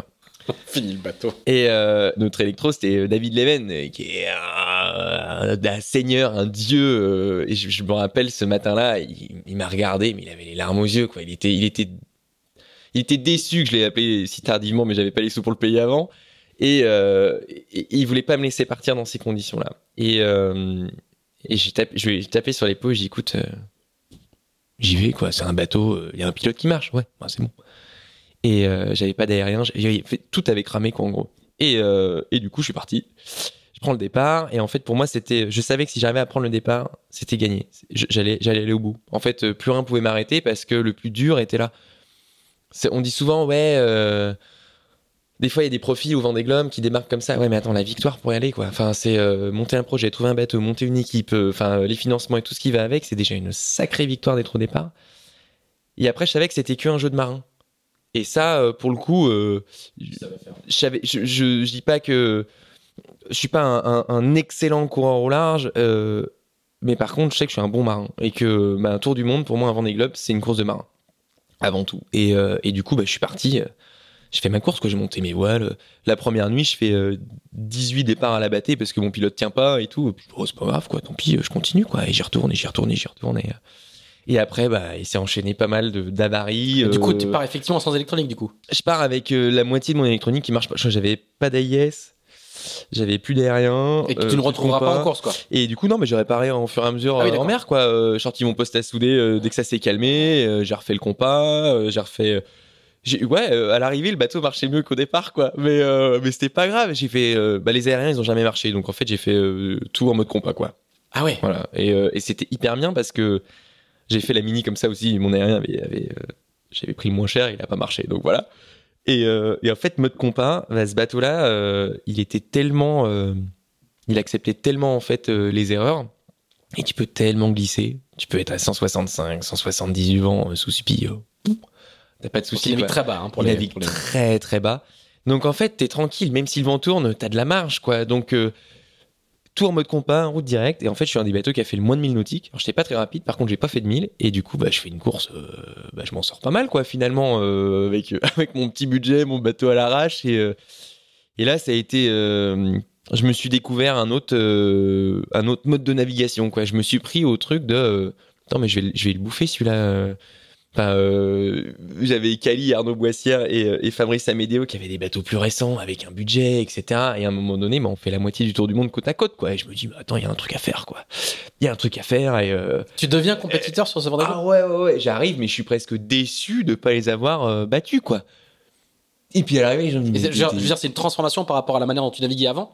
bah, en mini, sur- j'étais déjà compétiteur. En classe 40, euh, il y a eu des hauts et des bas. Mais en fait, quand tu pars sur un Vendée avec un bateau aussi vieux, tu y vas pas pour la compétition, quoi. Et en fait, bah, ça veut rien dire. Ça veut absolument rien dire. Parce que tu peux avoir un vieux bateau, mais si tu arrives à bien le gérer, tu peux faire un truc hyper euh, propre, quoi. Je vois Pip Air qui a fait le Vendée, du coup, avec mon bateau. Enfin, du coup, son bateau, du coup, euh, quatre ans après. Euh, elle en a impressionné plus d'un, j'ai envie de dire, clair. quoi. Donc le bateau, euh, bon, déjà, ce bateau marchait très bien. Mais si tu le mènes bien, tu peux aller vraiment loin, quoi. Et, euh, et, du coup, il y a pas mal de marins qui hallucinaient, quoi. Mais, euh, mais tu marches avec ton truc, quoi. Bah ouais, ouais, parce qu'il est indestructible. Donc en fait, même quand il y a 30 nœuds, t'es- t'es tout de voile dehors, quoi. Tu te poses pas de questions et tu bourrines et tu bourrines. Et du coup, j'étais presque déçu à l'arrivée du classement, quoi. Alors que bah, c'était clairement honorable, quoi. Je fais euh, 12e ou 11e, voilà. Mais super content d'arriver. Le mât, en fait, était fissuré en deux depuis euh, les trois quarts du tour du monde. Euh, J'avais, enfin, j'avais 12 000 soucis. euh, et, et, et tant pis, quoi. L'idée, c'était, je, je dois finir mon Vendée pour toutes ces personnes qui m'ont aidé, quoi. Et est-ce qu'il est conforme à ce que, à ce que tu projetais depuis tant d'années? Il est clairement conforme. euh, ouais, il a été, euh, il a été assez euh, de, de ce que j'entendais, de ce que par rapport au dernier, la, enfin, la différence entre les deux. euh, le premier était plus typé à un vrai Vendée Globe en termes de conditions, flux dépressionnaire, passage de front, etc. Dans le sud. Euh, le deuxième beaucoup moins, mais c'est vrai que le premier, euh, c'est toutes les, je m'étais fait une liste en fait de ce que j'imaginais rencontrer, euh, les avaries que j'imaginais avoir, etc. Et en fait, j'ai quasiment tout coché, quoi. Donc pour moi, c'était vraiment l'idée que je m'étais faite sur le papier. Bon, la réalité était était était bien là, quoi. Et et c'est pour ça, je pense que j'ai eu, je, je, je, je vivais chaque moment comme si c'était le dernier parce que je savais que tout pouvait arriver à n'importe quel moment. Tu pouvais taper un truc, tu pouvais démater, tu pouvais la course, elle pouvait durer euh, une heure comme elle pouvait durer euh, quatre mois, quoi. Et du coup, j'ai pris un plaisir, mais de malade sur cette course. C'était euh, le bonheur tout le temps. Et, et c'était vraiment ce que, ouais, ce que j'imaginais, quoi. Et, on se souvient du fameux remplacement du, safran, qui du coup change pour beaucoup d'observateurs la perception qu'ils peuvent avoir de toi. Est-ce que tu peux nous raconter un tout petit peu Caraès raconte bien et dit euh, bon là le jour où il a changé son safran, euh, euh, il m'a rappelé une heure après c'était fait. J'ai compris que j'avais- pas affaire aux marins que je pensais quoi. Bah, le, safran point Nemo, ça fait, ça fait, je sais pas, 60 jours que je suis en mer, donc bien cramé. Il on est dans une dep, du coup, c'est là où je les perds d'ailleurs, Fabrice et, et Cali. Une bonne dépression, il y a 40, 45 nœuds, il y a une bonne mer. Et donc je suis au portant, euh, ça marche plutôt pas mal. Là, je suis entre 18 et 20 nœuds avec le bateau, euh, donc euh, vraiment euh, sous-toilé à la cool. Et, je me rappelle le matin envoyer un mail à l'équipe en disant, parce que je pouvais envoyer que des mails sur le bateau, dire bah ça y est, point Nemo est là. bon bah s'il faut casser, j'espère que c'est pas là parce que c'est c'est un peu loin quoi. Le point Nemo c'est le, le point le plus éloigné de toute terre. euh, En gros, les les, les mecs, je crois, les, les, humains, les êtres humains les plus proches, c'est dans l'espace. Dans quoi, l'espace, voilà. Donc Bon, tu- ça peut être long, quoi, d'attendre. C'est pas très pratique. Il y, a- y a mieux, quoi. Et là, euh, je termine mon mail, j'envoie, euh, je me fais un café, machin, et là, bim, le bateau s'arrête net. Et je sors, et là, j'ai le safran, je vois le safran, l'appel de safran en train de flotter derrière, quoi. Et là, je fais, merde, comment je vais gérer mon truc?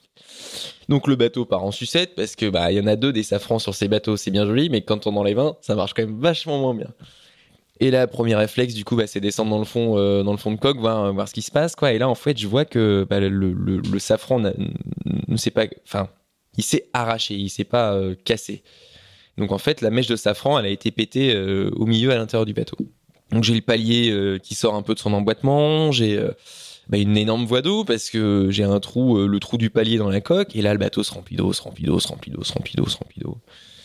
Et là, je me dis, mais euh, bah là, c'est la fin, quoi. Comment je vais réparer mon truc? J'essaye de boucher à l'arrache, euh, machin, de mettre le bateau à la contre-gîte, mais ça marche pas. Il y a beaucoup de mer, il est pas stable du tout. Puis, le temps passe, quoi. Puis, je me dis, merde, mais euh, déjà, je commence par appeler les gars et voilà, dire ce qui se passe. Donc, avec l'Iridium, je suis dans le cockpit, j'ai pas d'antenne, donc du coup, j'attends que ça capte. Et là, j'ai Gilles au téléphone et je lui dis, écoute, je coule, je répète, je coule, je te rappelle dans 10 minutes, quoi. Nickel. Eux, il est 3 ou 4 heures du mat. Impeccable. Et, euh, et je rappelle déjà une heure après, donc euh, super, tu vois, une bonne ambiance. Et euh, j'appelle Jaco, j'appelle machin et tout. Puis en fait, l'erreur, c'est que j'aurais dû appeler comment Bernard parce que ça lui était arrivé. Sauf que dans le moment de stress, il pense pas et, et le bateau se remplit d'eau, se remplit d'eau. Et là, l'intégralité du bateau, il y a de l'eau jusqu'au genou, quoi. Donc là, c'est critique. C'est critique. Tous les sacs de bouffe flottent. Euh, tout, tout est sous l'eau. Tout. Je vois l'ordi qui flotte. Enfin bref, été heureusement qu'il y avait du sperme. Enfin bon. Et je me dis bon bah là maintenant euh, il y a peut-être une solution du coup avec l'eau dans le bateau. Je vais faire office de carré liquide quoi. Euh, je vais coucher le bateau avec la quille mettre les voiles à contre et puis puis je vais attendre de voir ce qui se passe quoi. Et avant je me dis attends tu vas te faire un café.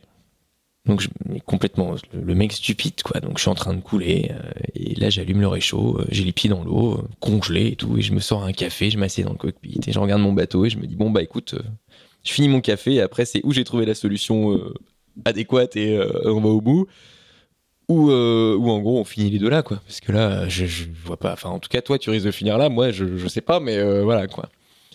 Donc je finis mon café, je me dis bon allez c'est parti donc je couche le bateau je prends le safran de sper.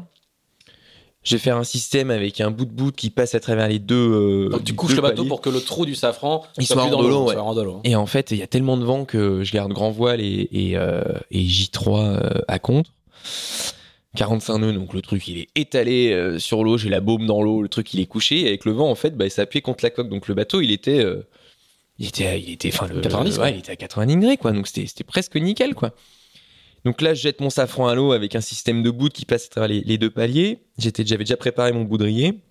Et en gros, euh, j'arrive à emboîter la première partie euh, du, safran. Là, il y a une vague qui arrive au même moment. Et je me dis, de toute façon, c'est pas compliqué. Ou la vague, elle est juste qu'il faut. Elle le met au niveau, je l'emboîte et c'est bon.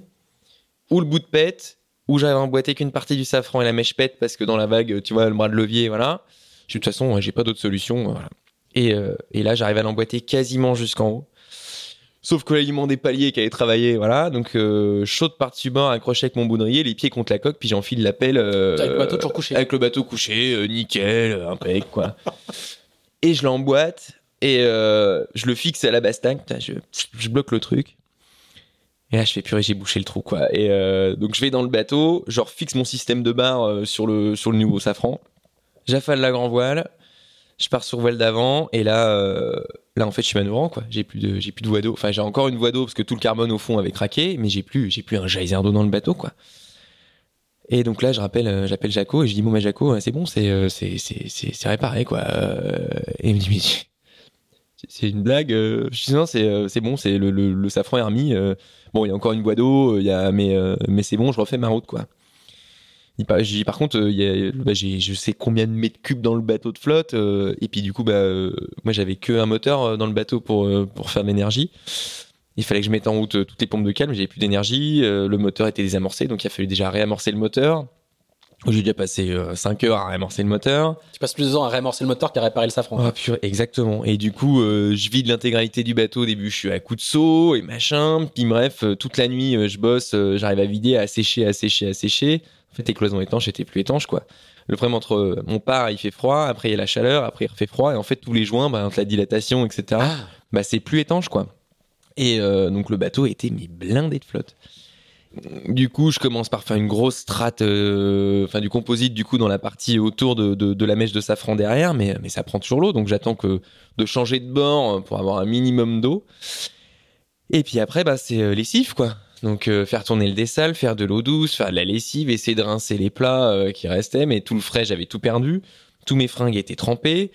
Euh, parce que t'as beau mettre ça dans les sacs étanches, mais quand ça passe 6-8 heures dans la flotte, et puis avec l'espèce de carré liquide dans le bateau à se faire à se faire secouer, tout était mort, quoi. Et là, je me dis, mais en fait, j'ai réparé le bateau, mais je vais jamais finir, quoi. J'ai plus rien, quoi. Et donc je fais tourner mes lessives, mes machins, mes trucs, et par chance, pendant deux jours après cette avarie, après la Quand tu dette. dis je fais tourner mes lessives, t'as pas de machine à laver. Non, non, non, non, non, non, j'avais mes seaux, et puis. Non, mais euh, précisons quand même. Non, un coup de seau, euh, hein. c'est à la main, à l'ancienne et tout. Et, euh, et en fait, ça repart, quoi. Et j'ai perdu, euh, sur la flotte, j'ai peut-être perdu en tout 100 000, quoi. Donc, grosse avarie, mais qui finalement euh, se passe super bien et, qui va jusqu'au bout, quoi. Et, du coup, le bateau, le bateau termine, on termine la course et, on refait, on refait le fond de coque du coup à Lorient, quoi. Mais, jusqu'à là, tout va bien. Et en fait, cette avarie-là était pas la plus grosse parce que la plus grosse, c'était en passant les Kerguelen, Jean Pan, l'erreur du débutant. Il y a eu 6-8 nœuds de vent. Et Jean Pan, euh, mais en mode euh, la, la nonchalance absolue. Je pousse la barre et la grand voile passe, ça claque un coup. Et là, en fait, j'ai un des boîtiers de latte.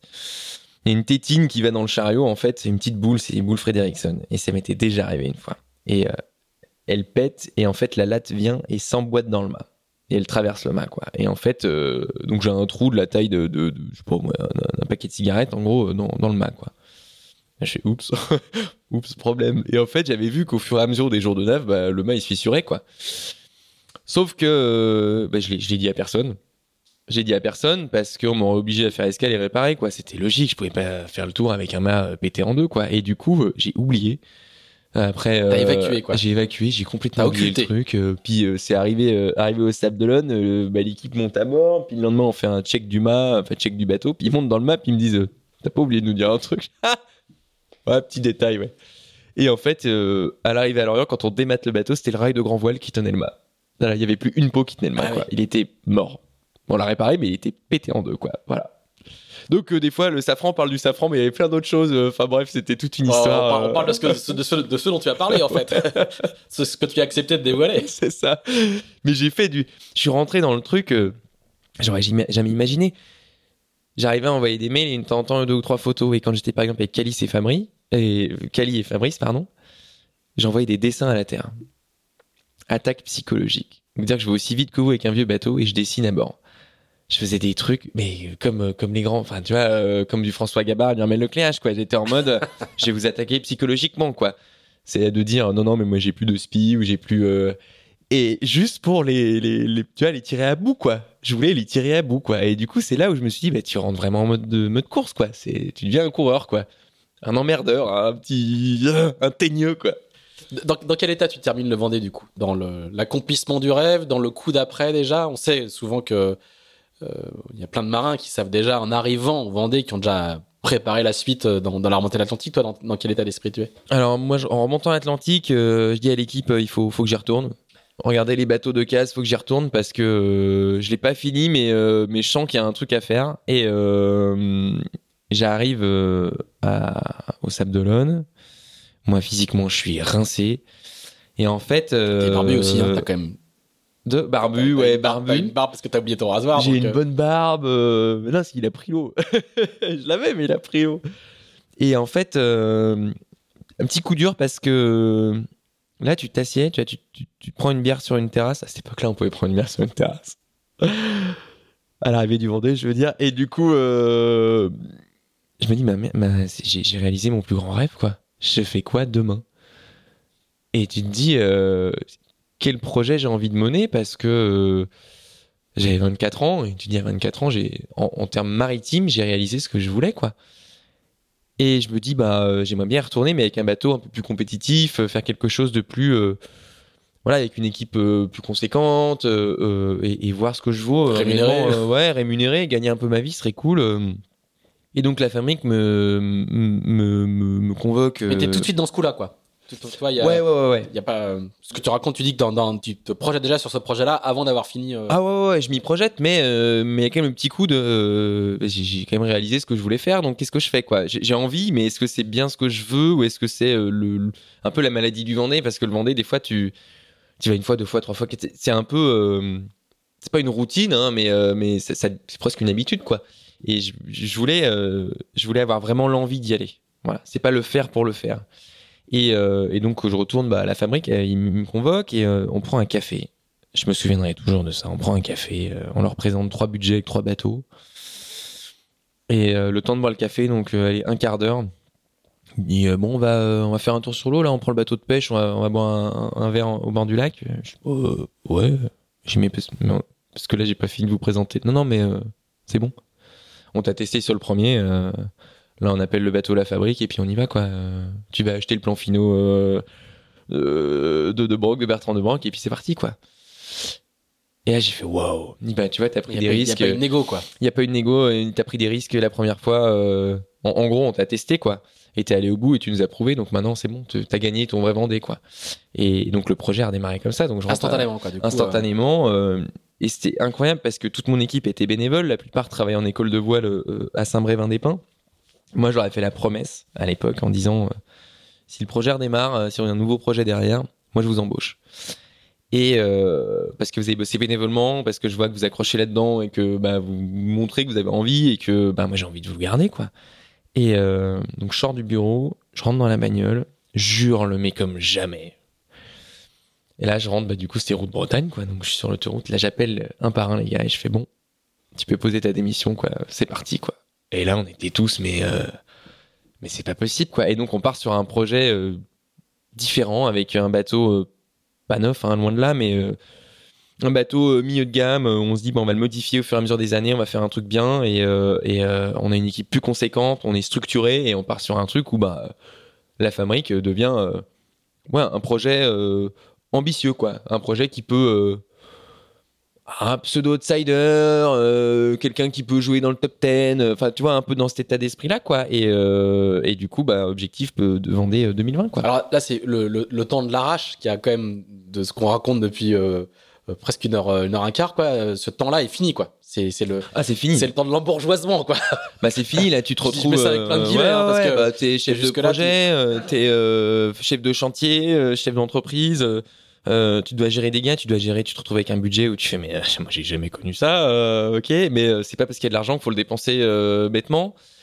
Alors il y a un petit côté quand même roots quoi, parce que alors c'est roots peut-être dans la manière de de de c'est pas roots, c'est pas le terme, tribu on est une espèce de tribu l'équipe et on, s'autogère d'une manière un peu un peu différente des autres et du coup on prépare le projet on essaie de faire un truc ambitieux on s'entoure de personnes euh, compétentes mais qui nous font aussi évoluer quoi on essaye de de grandir tous ensemble quoi et c'est vrai que euh, pour moi ça a été une énorme étape mais comme pour tout le monde parce que on s'est tous retrouvés à des postes qui n'étaient pas euh, on n'était pas préparés en fait à ça quoi donc donc on part là-dessus et, et ça a été un projet de dingue, quoi. On fait la Jacques Vabre avec le bateau en 2017. Je pars avec Fred Denis, Frédéric Denis, qui gagne la Mini Transat en 2015, de souvenir. On part avec le bateau intact, enfin, tel qu'on l'a acheté, quoi, euh, aux nouvelles couleurs, mais tel qu'on l'a acheté. Puis c'était l'apprentissage, quoi. C'était, c'était un autre bateau, d'autres performances. On fait notre Jacques Vabre. euh, on est, mieux de tableau, très bien. Et au retour, on savait qu'on allait greffer des foils, quoi. On allait faire un truc euh, de, un truc de dingue, quoi. C'était un objectif pour moi de, il y avait le côté performance, mais il y avait l'objectif de, de, je pense, dans l'étape d'un marin, avant de construire un bateau ou de partir sur quelque chose de vraiment performant, il y a le côté où tu as envie de, mettre une, pierre un peu à l'édifice de, mieux et d'apporter quelque chose, de tester quelque chose. Et euh, c'est vrai que ce bateau, il était adapté pour mettre des foils, euh, il était adapté pour plein de choses. On a fait un énorme chantier, on a passé trop de temps, on a mis huit mois, enfin voilà, gros gros chantier. On met le bateau à l'eau euh, deux mois avant le départ de la route du Rhum. Et moi, bah, j'avais jamais navigué en solo dessus, quoi. Donc euh, des foils, euh, toutes les voiles neuves, on a refait euh, tout le bateau, quoi. C'était c'était un nouveau bateau. Et là, je me retrouve sur la sur la route du Rhum en solo, quoi. Et, et route du Rhum, incroyable. Je prends mon pied à un truc et là, bah, j'efface la route du Rhum 2014.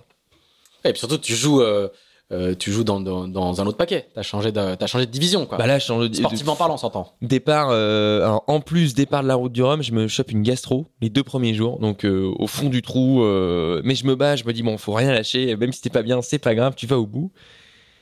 Et en fait, je regarde pas le classement, je regarde rien du tout, je fonce tête baissée, et c'est à un moment donné, on est au large de Madère, et, et j'ai Yann Eliès euh, à la IS, quoi, à côté de moi. euh, et là, j'entends la VHF. euh, la, la fabrique, euh, euh, la fabrique euh, pour euh, Gaët Saint-Michel. Je suis ouais. Qu'est-ce que tu fais là, Alan? Je dis bah c'est plutôt toi. Qu'est-ce que tu fais là? Il fait mais t'es- tu sais que t'es quatrième là. Je fais non. Et en fait, je fais un début de course. Il y avait une grosse phase de molle et j'arrive à m'en sortir je passe au milieu de la Ah, Il y a, flotte. il y a et, une euh, grosse phase de cartouche, ouais. encore une fois, hein, quand même. mais moi j'aime bien la cartouche du coup donc ça matchait bien et, et je sors de là mais, mais mais nickel et en fait pour pour la petite anecdote c'est que départ de la route du Rhum équipe jeune on apprend tous et on se plante de sacs de voile au départ alors ça on l'a pas dit hein. maintenant on peut le dire parce que c'est fait c'est vieux je dis y a euh, il y a- pour expliquer, il y a plusieurs voiles. Il y a beaucoup de voiles sur Animoca. ouais, ouais, Et la veille du départ ou l'avant-veille, je sais plus quel est, quel est le timing, vous devez décider et déclarer le nombre de voiles que vous mettez à bord. c'est ça et Donc du tu peux choisir euh, ta config de voile un peu en fonction des conditions météo T'as arrivent. les voiles plates de bout dehors, donc tu peux avoir, un- on appelle ça un code 0, un J0, tu peux avoir un grand Genecker, les SPI, etc. Et donc je dis aux gars, euh, bon bah, euh, vu, vu les condis là, euh, on, on sort le J0 là, donc c'est une voile qui est très plate, qui est fait plutôt pour faire du pré, et on prend le, le grand Genac et le SPI quoi. Ok super. Et donc sur la ligne de départ, ça partait sous Genac et je dis aux gars, bon bah allez, on part, euh, on monte Genac, euh, on part, on part sous Genac quoi. Et mais il y en a un qui sort le sac, il me fait. euh, en fait, on s'est- gouré de sac, quoi. C'est- C'est-à-dire, il, manque laquelle? Rassure-moi, euh, il manque le J3, tu vois, la plus petite ou. Non, non, on, a, pris le J0 et pas le, grand Genac, quoi. Et en fait, j'étais pas, du tout dans le mode d'énervement ou je sais pas grave. Je, me- je m'en débrouillerai, je m'en débrouillerai, quoi. Je dirais, c'est pas grave, ça va me pousser euh, encore plus. Et donc, bon, de départ, euh, pas de Genac, je me fais un peu démonter, puis après, ça part pleine balle. euh, et en fait, arrivé euh, sud de Madère, bah là, en fait, c'est, c'est, on rentre dans les alizés gentiment, quoi. Sauf que bah, les alizés, euh, il y a euh, plutôt 25 nœuds que, que, que, que 18-20 nœuds, quoi. Voire euh, dans les grains, 30 nœuds. Et je me dis, bon, bah, je fais un essai sous, euh, sous J0, et je me rends compte que je suis collé, que j'avance pas, quoi. Je sais, bon, bah, ça va être SPI, quoi. Et donc, je fais SPI, euh, tous les alizés, quoi. Je la fale pas du début jusqu'à qu'il explose, parce que, quand tu prends un grain à 35 nœuds et tout dessus, bah, a un moment donné, ça passe pas. Et donc, j'arrivais bien à glisser, à descendre, euh, je faisais des super angles, mais par contre, en fait, euh, bah, j'arrivais pas à accélérer. Et je me suis fait remonter euh, petit à petit, quoi. Et, c'était dur, mais en même temps, j'ai appris à gérer bah, un IMOCA sous SPI tout le temps. Et, et c'était génial. Au début, j'étais tendu, mais euh, quand tu commences à faire des pointes à 27-28 nœuds sous SPI, en solo là-dessus, là, et que t'es en train d'abattre, tu sais, à la commande, t'abats, t'abats, t'abats, t'abats, après tu te dis, bon, bah, je vais prendre la barre, et tu passes plus de temps à barrer que parce que, parce que t'es- tu te fais dessus, quoi. Et je me rappelle Damien Seguin, on se croise, et, euh, et il me dit, mais t'es sous SPI, là? Je, bah ouais. Bah mais ouais. t'es un malade! Je, bah, j'ai pas le choix, j'ai, que ça. Ah, ça fallait pas dire. Et, euh, et du coup, ouais, mais bon, bah, j'arrive pas Bah oui, à... t'es pas sous Non, bah alors, c'est super agréable, hein, essaye. Bah, il allait plus vite sous Genac, donc autant qu'il y ait, voilà. Et, euh, et du coup, voilà, je perds quelques places comme ça, mais je suis content, je fais 7 de Septième, souvenirs. ouais. Et, euh, et c'est une, route du- c'est, c'est une victoire, quoi. C'est un. Oh, enfin, tellement content d'arriver au bout. euh. Il y a une photo incroyable de toi avec le, le bateau qui déjauge à l'arrivée. Mais oui, mais. En plein surf, et t'es en, maillot de bain, torse nu, et on sent le, on sent le bonheur absolu Ah bah, c'est- de, de, Puis, de franchir cette ligne. il y a une bagarre avec Stéphane Le Diraison, on se bat depuis. Ça fait, ça fait depuis toujours en Imoca où on est assez, euh, assez proche. Et euh, il est. euh, je sais pas, il devait être 300 000 derrière, juste avant la Guadeloupe, 2-3 jours avant la Guadeloupe. Et là, je pète mon spi. Et il me reste que le petit Genac. Et donc, je suis 4-5 nœuds plus long que lui, voire plus, quoi. Et je me dis, bon, si j'arrive à atteindre la côte euh, sans le voir derrière, c'est bon, quoi. Et là, euh, on arrive à la côte nord de l'île, et là, je vois un feu de main la nuit. Et là, Stéphane. Et Stéphane, euh, sous le Genac, le long de la côte, bah, il va vite, il va très vite, et il me dépasse. Et là, tu te dis, mais attends, j'ai fait toute la course devant, et pour un spi, je me fais dépasser là, quoi. Donc, je suis huitième. Et on passe, c'est la Désirane, ou je sais plus quelle bouée, euh, juste avant de, de rentrer dans, le, dans, dans, comment dire, dans la Dans baie chenal. de, de- Dans le chenal des Saintes. dans le chenal des Saintes, là, et, euh, et là, je le vois partir, il chope la risée avant moi, et c'est fini, quoi. Il est, il est 6000, 8000 devant moi, quoi. Et là, je pète un plomb sur le bateau, et je dis, mais c'est pas possible, et machin. Et je savais que dehors, il y avait beaucoup de vent, quoi, dans le chenal des Saintes. Donc, je mets, mais tout. Mais je mets tout, je mets tout. La gros grain, je garde tout, il rate son virement, il fait un 360, les voiles à compte, le machin, je lui fais l'intérieur, et je repasse devant, mais euh, 10 minutes avant la ligne d'arrivée, quoi. Ça se joue à rien, ouais. Et, et là, c'est le soulagement de. Bah, c'était ma place. Voilà. C'était. euh, non, t'allais pas me la prendre, c'était ma place. Et c'était ma petite fierté parce que c'est c'est marrant, mais suivant dans la catégorie dans laquelle où tu joues, on va dire, parce que t'as as le groupe des trois premiers, puis après t'as as les autres, on va dire. Bah, de la 7 à la 8 place, bah, quand tu repasses 7 c'est t'as gagné, quoi. Ouais. T'as dans la tête, c'est euh, c'est bon. Alors, euh, après cette route du Rhum, t'as quand même changé un petit peu de statut. Justement, t'es passé de ce, du gamin qui naviguait à l'arrache à, à- à- à un outsider au potentiel. Euh, ça se voit un petit peu moins sur la Jacques Vabre, qui a l'air d'être qui, qui, Ouais. qui est un peu plus un peu plus difficile.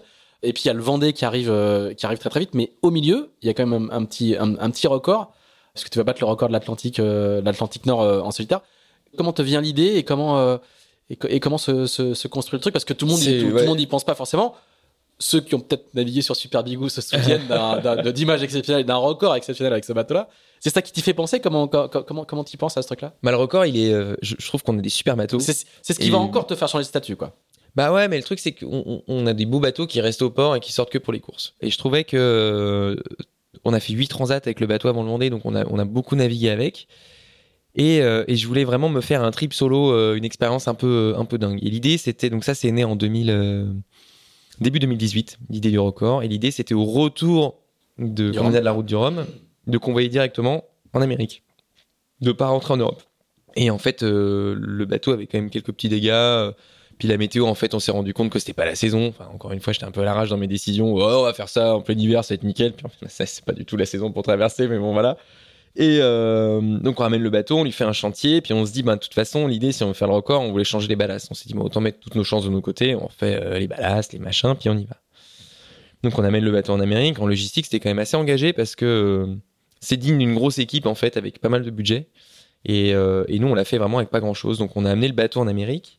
Et en fait, on a eu de la chance. Moi, je me suis entouré de deux météorologues avec qui je voulais vraiment bosser depuis longtemps. Je voulais qu'ils soient deux pour avoir deux fois plus de chance. Euh, mais non, mais en fait, je trouvais ça intéressant. C'était, ils, ils sont presque concurrents à la base dans leur dans leur domaine. Et pour eux, je trouvais ça chouette de les faire grandir ensemble et qu'ils s'apportent euh, quelque chose en plus. Donc, Guéno euh, Gainet et Julien Villon. Et en plus, c'est des marins à la base. Et ça, c'était pour moi un énorme plus. Et euh, donc on arrive en Amérique, enfin les gars amènent, amènent le bateau en Amérique et en fait ils tapent un truc avec le bateau, ils pètent un safran et euh, ils explosent un feu en gros. Je fais bon nickel, tout va bien. Enfin ils explosent, le, bord de fuite était en chou-fleur. Et euh, moi j'étais en stand-by justement euh, jusqu'à deux jours avant qu'ils arrivent ici, au cas où euh, fallait ramener un truc. Et donc je pars avec une une housse de planche de surf euh, avec un safran euh, sous le bras quoi et puis euh, je traverse l'autre côté en avion avec mon safran sous le coude arrive à Newport je les attends je les accueille on change le safran on sort le foil on retape le foil sur le ponton avec euh, voilà et euh, et là une- les météorologues nous disent bon euh, il va peut-être falloir enfin les routeurs va peut-être falloir euh, se bouger aller à New York parce qu'il y a peut-être des ouvertures qui arrivent quoi donc deux jours à Newport on traverse euh, à New York on se met à Brooklyn génial machin là, là. et deux jours à Brooklyn et là ils appellent ils disent bon euh, dans deux heures t'es parti quoi mais c'est parce que déjà? Parce que euh, généralement j'ai pas euh, pu profiter de la ville. non, c'est- bah ouais, mais on n'a rien vu quoi. Du coup, il restait que Alexis et moi. euh, ça sert à rien qu'on voilà qu'on qu'on soit toute l'équipe. hein, Ils sont rentrés et euh, et du coup, euh, on se dit mais même pas le temps de se faire une bouffe quoi.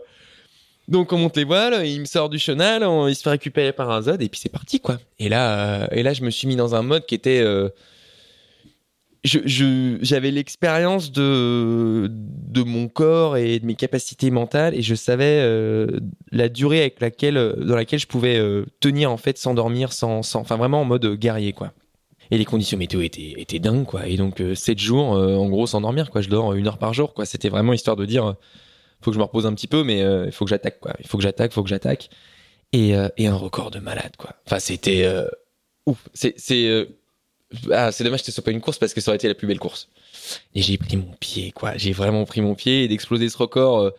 Quand tu le bats de 12 heures, hein. ouais, c'est pas mal, quoi. Euh, c'était pas mal. Et puis, euh, c'était, c'est pas pour rentrer dans l'histoire euh, parce que, parce que honnêtement, euh, c'était personnellement, j'avais envie, j'avais envie de faire un truc différent. J'avais envie de, de, de- d'essayer quelque chose. J'avais jamais couru contre un chrono. Et puis bah, remettre un peu les records, tu vois, en route, quoi, parce que mine de rien, on n'en fait plus en 60 pieds, alors qu'il y en a plein.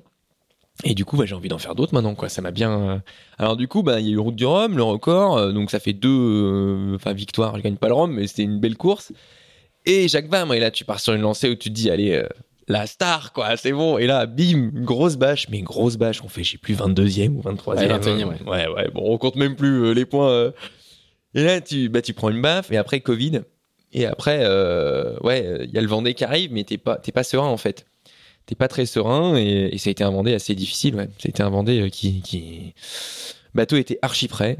Euh, les avaries qui, qui, qui sont passés à bord. euh, Alors, tu, tu, tu pars dans des, dans des conditions, il y a les conditions Covid, mais qui sont les mêmes Mm. pour tout le monde, mais tu pars avec un, enfin le, le, le, le Vendée Globe qui s'annonce est complètement différent du premier, complètement, complètement, complètement. Tu, tu restes toujours le plus jeune d'ailleurs. Oui, c'est vrai. Ouais. mais, mais, mais par contre, euh, on n'est plus du tout dans le, dans, dans, dans le plan du premier Vendée. Le bateau est, est bien préparé, euh, t'as as énormément d'expérience. Et donc, du coup, ton objectif au départ, c'est quoi? Objectif, euh, moi, c'est le top Tu- 10. Tu, tu deviens un coureur normal avec plein de, Ouais. avec plein de guillemets. Ouais, quoi, ouais, hein, non, c'est ça. L'idée, c'était de partir. Euh, c'était 80 jours. En fait, le classement, euh, le top 10 était, était euh, je pense, euh, était, était possible. Tu, tu mises un peu sur la case des autres bateaux. C'est le Vendée. euh, c'est malheureux, mais c'est comme ça. Et en fait, euh, je savais que j'avais le coffre-fort, le bateau où je pouvais aller chercher du vent, quoi. Et euh, ma stratégie était simple, c'était route courte, enfin route la plus courte, et euh, s'il y a de la baston, je fonce dedans, quoi. Le bateau était archi prêt, on avait fait un monstre boulot dessus. Et, et première, dans la première semaine, on prend Theta, Tetra, Theta, La fameuse. la fameuse, et, euh, et là tout le monde contourne, euh, c'est ouais, pardon, c'est une grosse dépression tropicale euh, qui, qui s'est mis là, tu sais pas pourquoi. Et tu dis bon bah super. Et euh, et en gros t'as deux options quoi. Et euh, et moi je prends enfin la troisième quoi en mode ouais 50 nœuds c'est pas grave quoi. Je sais que mon bateau et j'y vais comme un bourrin. Chance je casse rien, je fonce dedans et tout. Et en fait je me rends compte que ceux qui sont passés dans la molle, bah ils passent mieux quoi. Et là tu fais mais j'ai pris l'option dangereuse euh, qui était c'était la plus payante mais la plus dangereuse quoi. C'était c'est celle où tu sors en tête de la flotte quoi. Et j'y vais et rien. Et là tu fais mais c'est pas possible quoi. Et euh, et du coup euh, là tu prends un coup dur. Descente euh, d'Atlantique, ben pas facile, conditions bon relativement stables, mais les bateaux plus puissants autour de moi, quoi. Giancarlo qui remonte, Bang Pop, Clarisse qui a un super canot aussi, qui marchait très bien dans les allures de reaching, bah je, me- fais je me fais dépasser. Et ma CSF, euh, bah tu m'étonnes, euh, t'es à 18 nœuds, elle est à 25 nœuds. Et là je me dis bon c'est pas grave, dans le sud je me rattraperai quoi, parce que le bateau il va il va il va y aller quoi. Et euh, là on se chope mais toutes les molles possibles quoi. Il y a phase sans vent, phase sans vent. Je pète mon système de qui à cause d'un joint dans le système hydraulique, donc je, change la durite, je perds un peu de temps mais qui me coûte 1000 milles nautiques en fait parce que je passe 5 heures avec le bateau quasiment à l'arrêt, même s'il n'y a pas beaucoup de vent, mais ça me permettait en fait de me dégager de la zone. Et la zone, mais en fait, euh, Elle se referme elle, sur toi. elle se referme sur moi. Je me dis, c'est pas grave, 1000 milles, euh, c'est beaucoup, mais c'est pas grand chose. Et j'étais, euh, avant ça, j'étais à 400 000 du groupe de tête, donc ce qui est pas énorme, quoi. Et donc, je me bats, je me bats, je me bats jusqu'au bout. Et, euh, et raté, quoi. Raté parce que. euh, Ah, c'est Luna qui se balade. ça, Luna se balade avec sa peluche. Et là, en fait, euh, première grosse dépression dans le sud, où, je, me dis, euh, ça y est, c'est parti, grosse dep, je lâche tout. Je lâche les chevaux, euh, c'est bon, maintenant, j'ai plus rien à perdre, quoi. Et au pré, 50 nœuds, au pré à tirer des bords. Et là, tu fais, mais, mais c'est une blague. C'est une blague, quoi. Et après, 50 nœuds, molle, pétole, pas un pet de vent, toute la flotte de derrière qui revient. Ils étaient 1500 000 derrière et ils arrivent. c'est une blague aussi, ça, parce que ça, c'était pas prévu. Et bref, je me dis, bon, bah, je lâche rien jusqu'au jour où, euh, sud de la Nouvelle-Zélande, j'ai le système de qui là qui lâche vraiment. Et, euh, et je peux plus penduler ma quille, quoi. Ma quille est, est bloquée. euh, elle est même, c'est même plus qu'elle est bloquée, c'est que j'ai plus de pression dans le système hydraulique, Parce donc elle bouge toute seule. Et dans le mauvais euh, sens. dans le mauvais sens, quoi. Donc en fait, euh, la, la coque bouge autour de sa quille, quoi, dans, dans les vagues. Donc c'est catastrophique. Donc je pense à abandonner, du moins à, à me caler en Nouvelle-Zélande, quoi, histoire de trouver des solutions. Et je me dis, mais attends, t'es pas arrivé là. Euh... Bah, si t'es là, euh, t'as le bateau, il navigue, euh, t'as la forme, euh, bon bah go, quoi. Et donc je fais la moitié du tour avec la quille dans l'axe, quoi. Et là c'est euh, là c'est dur. Là c'est dur parce qu'en fait euh, le système hydraulique il a été changé euh, un an avant le départ du Vendée, donc on a fait euh, deux transats avec histoire de le valider. Euh, on a changé les vérins, toutes les durites, la pompe, tout était neuf. Et là tu fais mais c'est pourquoi quoi? Alors que celui d'avant on n'a jamais eu de souci et il était d'origine. C'est toujours des trucs où euh, tu veux bien faire les choses, tu prends en plus du temps pour euh, naviguer avec, valider le Et truc. t'es pas payé. Et, et là, tu fais, mais non. Et, euh, et donc, il a fallu que la pilule passe. Et finalement, la phase où j'ai pris le plus de plaisir sur toute la course, c'était la, la remontée de l'Atlantique, quoi.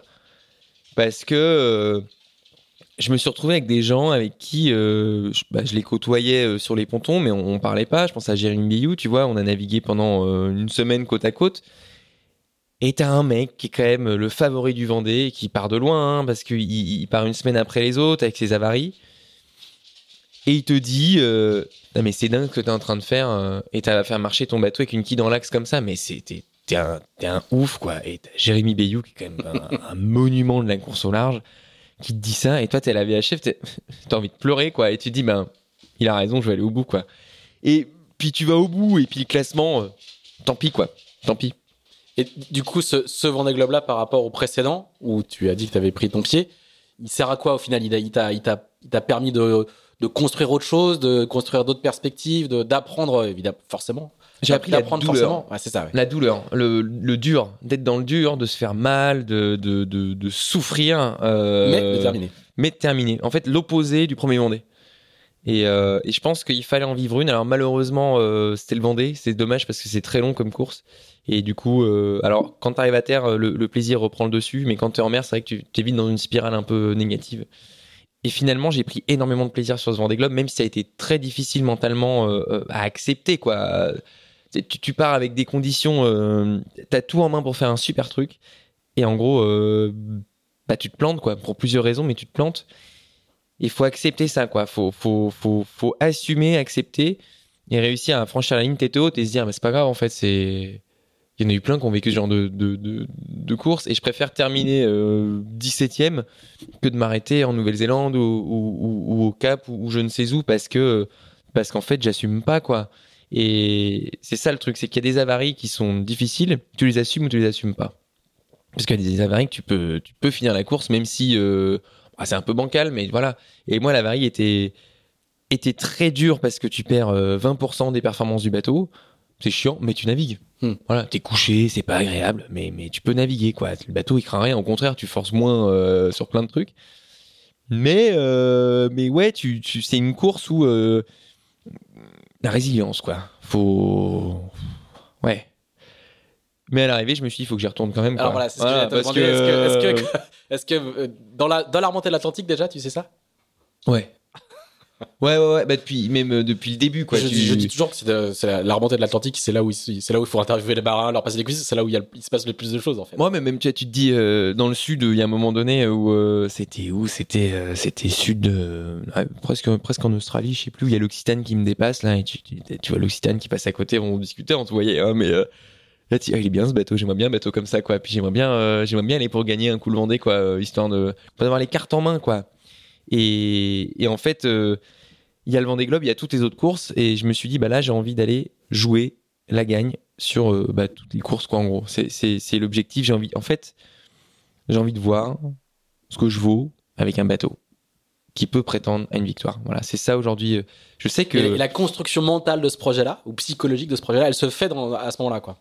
Ouais mais en fait là euh, là j'ai vécu j'ai vécu le projet à l'arrache euh, avec un joli Vendée euh, mine de rien. J'ai vécu le projet sérieux avec un Vendée plus difficile donc euh, difficulté mentale à, à, à accepter tout ça. Aujourd'hui, je suis prêt à avoir un projet, euh, euh, même si j'ai encore beaucoup de travail, hein, euh, ça, ça se fait pas en deux secondes. Mais ma question c'était est-ce que est-ce que c'est vraiment dans ce moment-là, alors que l'épreuve, c'est ça qui est toujours le plus fascinant, c'est alors que alors que l'épreuve n'est pas finie, Ah oui, tous autant que vous êtes, vous êtes déjà dans la construction de- du, du coup d'après. Ah bah c'est clair, mais il y a des bateaux qui s'achètent en mer, quoi. C'est ça qui est dingue, quoi. Tu te dis, mais ah, en fait, j'ai- acheté celui-là. euh, On pourrait presque écrire, j'ai acheté ton bateau, en fait. Ah Non, mais c'est arrivé, j'imagine, tu sais. Où... Parce que les bateaux, ils sont ou au, au coureur, mais c'est plutôt rare, ou au sponsor, puis le sponsor qui dit, en fait, ton bateau est vendu, quoi. Tu feras attention en, mat- en matossant juste avant Ouais, le- ouais, l'entrée ouais, du stade, c'est, si tu veux. euh, Tu peux déjà commencer à poncer, tu vois, histoire de. Voilà. Non, c'est c'est- c'est- c'est assez dingue. Donc, euh, oui, en remontant de l'Atlantique, généralement, tu passes le horn. Dès qu'il commence à faire beau, tu fais bon. C'est il Tu retourne. ouvres une feuille Excel ouais, c'est ça. pour faire le budget. Alors pas Excel, moi je sais pas utiliser, mais euh, un bon calepin et tu commences à noter. Et, euh, et comment tu vis l'arrivée, qui est, qui est toujours un moment euh, assez particulier Celle-là a été d'autant plus particulière. Comment, comment, comment tu l'as vécu Ouais, il y avait pas grand monde, hein, ça c'est assez dur. Alors euh, moi je suis arrivé euh, en pleine nuit, c'était ma première arrivée de nuit, dans de l'air en plus, c'était vraiment, euh, c'était c'était pas très jusqu'au bout en fait. C'est la course qui te qui te teste jusqu'au bout, 30 nœuds à tirer des bords devant les sables d'Olonne au près quoi. Tu fais c'est nickel. Et euh, arrivé de nuit, je voyais rien, j'étais crevé en plus. Et je repasse Stéphane Le Diraison euh, deux heures avant en plus, donc tu vois c'était vraiment le match jusqu'au bout. Et du coup, euh, dur parce qu'en fait, t'arrives, j'ai débarqué à terre, on a mis le bateau à la bouée et, et après, je suis allé à terre en zone. Ça, c'est pas facile parce que tu as envie de ramener ton bateau à quai, quoi. Sauf que bah, je rate la marée à 20 minutes près, donc dommage. Et, euh, et du coup, tu te dis, bon, bah, euh, bon, bah, t'acceptes le truc, tu vois tes parents, tu, tu vois tes potes, ta famille, machin, tu fais une, tu fais une petite soirée, mais une petite soirée un peu euh, clandestine, tu vas dans un hangar où t'es caché parce que bah, c'est Covid. Mhm. Enfin, c'est pas Covid pour le coup, mais c'est Covid. Alors tout le monde est testé, enfin, il y a des règles qui sont assez strictes et sérieuses et c'est très bien. Mais t'as envie de voir du monde, quoi. T'as envie, t'as envie que ça vive, t'as envie. Alors moi en plus j'avais pas pris beaucoup de nouvelles de la Terre euh, sur toute la course. Donc tu vois le lendemain par exemple quand on me dit bah il faut rentrer il est 18h ou 19h parce que c'est couvre-feu. C'est-à-dire le couvre-feu parce que moi je suis pas au courant en fait de ah bah si si si il y a le couvre-feu il y a Covid il y a machin Tu ah d'accord. Et du coup ouais c'était assez dur à accepter. Et, euh, d'ailleurs on n'a toujours pas fait une vraie fête avec l'équipe. On n'a pas pu parce que la plupart de l'équipe a dormi sur le bateau euh, la nuit de l'arrivée pour le surveiller à la bouée quoi.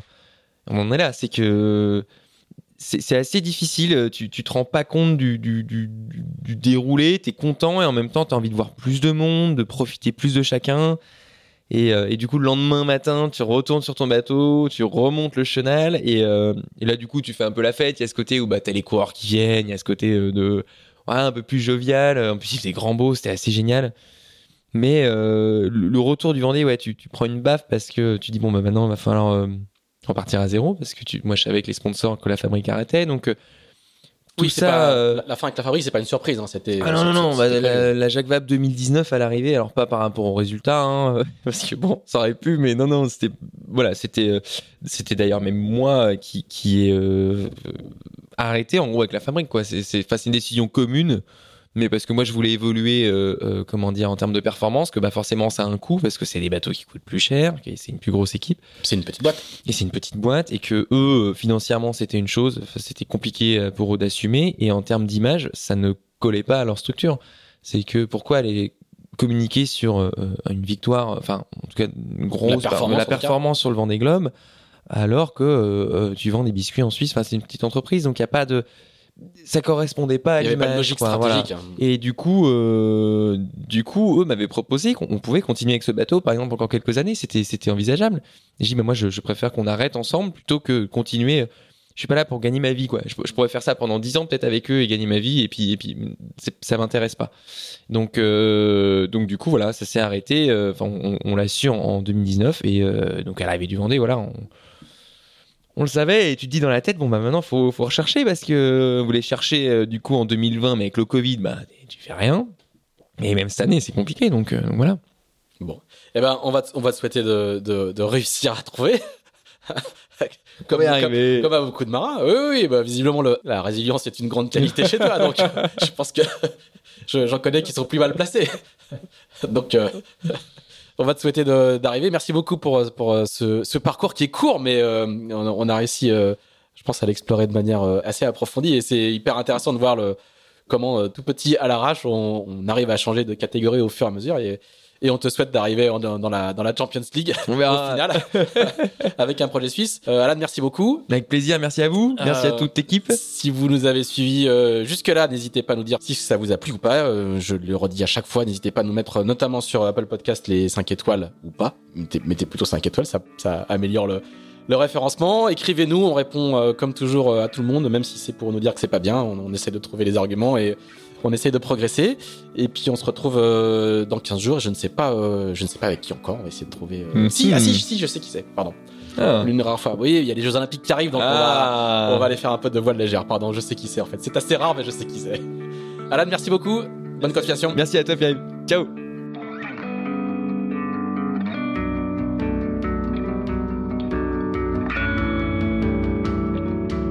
Merci d'avoir écouté ce nouvel épisode d'Into the Wind produit par Tip Shaft. Si vous l'avez apprécié, n'hésitez pas à le partager, n'hésitez pas non plus à nous dire ce que vous en pensez, en bien ou en mal. Euh, Merci également à nos amis spécialistes de l'accastillage de Carver, partenaire de cet épisode. On se retrouve dans 15 jours pour un nouvel Into the Wind. À bientôt!